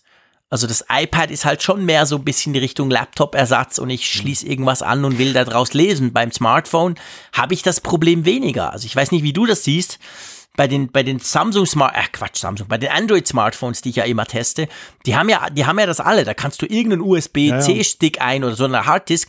Das mache ich nie. Also ich brauche das auf dem Smartphone eigentlich nicht. Ich glaube, es ist in hohem Maße Geschmackssache. Ich persönlich ja. brauche es jetzt auch nicht auf dem Smartphone, aber es ist ja ein oft gehörtes Argument, warum Leute sich bei Android dann wohler fühlen, weil sie eben sagen, sie haben diese ja. Systemebene, sie können da alles Mögliche über auch einen Dateibrowser dann hin und her schieben. Mhm. Und ja, eben, eben darum frage ich halt. Ich meine, ja, das kann, das, das, das mag sein, weil, weil iPad OS und iOS sich ja dann in vielerlei Hinsicht doch ja sehr parallel weiterentwickeln und bei, was bei iPad OS als Feature genannt wird, steckt vielleicht ein iOS auch drin, nur da ist es halt kein Thema, weil es halt nur ein, ein, eine kleine Fraktion braucht. Aber ich, ich wir haben wirklich beim iPhone das Problem mit diesem Lightning Port. Das ist natürlich genau ja. der Punkt. Also der ja, kann halt nicht annähernd so viel wie der USB Typ C. Der kann fast nichts. Der kann laden und ein bisschen Daten übertragen, aber nur, nur, also nur zum Beispiel zu Mac und so. Also da ist schon, ja, da, da sehe ich potenziell ein Problem. Aber lass uns zurückkommen zum iPhone, also zum iPhone-Kauf jetzt, weil ich glaube, das ist was, was viele interessiert. Also ich höre diese Frage jetzt immer wieder, gerade jetzt wieder. Ich denke halt, selbst wenn du dann im September guckst und siehst, okay, iPhone 11, äh, langweilig, selbst wenn du dann das iPhone 10s oder 10s Max kaufst, ist es besser, es dann zu kaufen. Erstens, weil du dann gewollt die Entscheidung triffst und sagst, nee, das Neue interessiert mich zu wenig, zumal es zu teuer ist, weil auch dann wird's ja noch günstiger. Also das iPhone 10s Max jetzt und das iPhone 10s Max, sagen wir mal Ende Oktober, da wirst du für das iPhone 10s Max Ende Oktober bessere Deals kriegen, als du das jetzt kriegst. Das hm. ist einfach so. Das Neue muss zuerst ja. mal da sein. Das Neue muss zuerst in den Verkauf gehen. Dann sinkt auch bei Apple sinken dann die Preise vom 10s Max. Drum würde ich jetzt auf gar keinen Fall das kaufen, sondern wirklich halt noch die paar Wochen warten. Ich meine, seien wir ehrlich, das sind noch sechs Wochen. Und dann mal gucken, was Apple bringt. Und dann kannst du aus, dann kannst du überlegen, ist es mir das doch wert? Findest du plötzlich, ja, aber die dritte Kamera, geil, muss ich haben. Dann okay, dann, dann ist gut. Und wenn nicht, dann kaufst du das, was du jetzt hätte kaufen wollen, aber ziemlich sicher noch zu einem günstigeren Preis. Ja, ich sehe, ich sehe, ich denke auch die ganze Zeit drüber nach. Ich sehe auch keinen Vorteil darin, jetzt zu kaufen und, und nicht zu warten. Das Einzige ist halt die Ungeduld, die, die liebe Ungeduld, ja, die man damit befriedigen klar. würde. Ich bin, ich befinde mich gerade in einem ähnlichen Dilemma, wenn es darum geht, einen E-Scooter potenziell zu kaufen, weil mhm. wahrscheinlich die Dinger jetzt auch teurer sind als vielleicht in einem halben Jahr, wenn der Hype so ein bisschen nachgelassen hat. Aber ähm, ja, das, das, das sehe ich momentan beim iPhone als der einzige als den einzigen Punkt, der dafür sprechen könnte, jetzt zu kaufen, wenn man es ganz dringend braucht oder weil das alte Gerät kaputt gegangen ist, man hat keine Wahl. Also das, das sind ja so die Punkte, die dafür sprechen. Aber ansonsten würde ich aus taktischen Erwägungen auch dazu raten. Du hast es ja, du hast ja alle guten Gründe gerade genannt. Mhm. Da, da würde ich auch persönlich warten. Ja, genau. Für weitere Zuschriften müsst ihr noch eine Woche warten, liebe Leute. Ich schlage vor, wir beenden die Folge 181. Und lieber Malte, wenn du dir so einen Scooter kaufst, guck dann, dass den hier auf die Schnauze legt, gell? Noch ein bisschen üben in den Dünen. Du weißt, ich bin sehr skeptisch, ich mag die Dinger nicht. Äh, ich, das ist auch nichts für dich, lieber Jean-Claude. Nee, ist wirklich nichts für mich. Ich mag die gar nicht. Von dem her gesehen, ich will weiter podcasten mit dir. Nicht, dass du da rumjammerst, weil du irgendwie umgef umgefallen bist oder weil dich ein Windstoß umgeworfen hat Ach. mit den Teilen. Also von dem her gesehen, hm, bin ich jetzt nicht so Fan von, aber okay, ich habe dazu nichts zu sagen, selbstverständlich. Ich will dann einfach ein Foto und ein Video sehen, wie du da durch Wilhelmshaven düst, gegen den Sturm bei schlechtem Wetter oder so. ähm, Im Moment ist das Wetter noch schön und schön ist auch, dass wir nächste Woche wieder zusammen sprechen können. Ganz normal, im ganz normalen Rhythmus, ohne irgendwelche Special-Dinge. Mal schauen, ob Apple sich bis dahin zum großen Siri-Problem geäußert hat. Wenn nicht, äußern wir uns wieder. Ich sag nichts mehr, ich sag nur noch Tschüss aus Bern. Vielen Dank, es war ein großartig, es hat mir großen Spaß gemacht mit dir und mit euch, liebe Hörerinnen und Hörer. Und drum, Tschüss, bis zum nächsten Mal. Und uns darf man sogar legal abhören.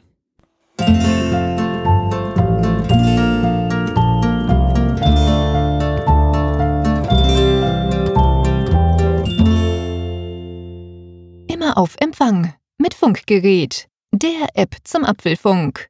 Lade dir jetzt Funkgerät für iOS und Android kostenlos im App Store und bei Google Play.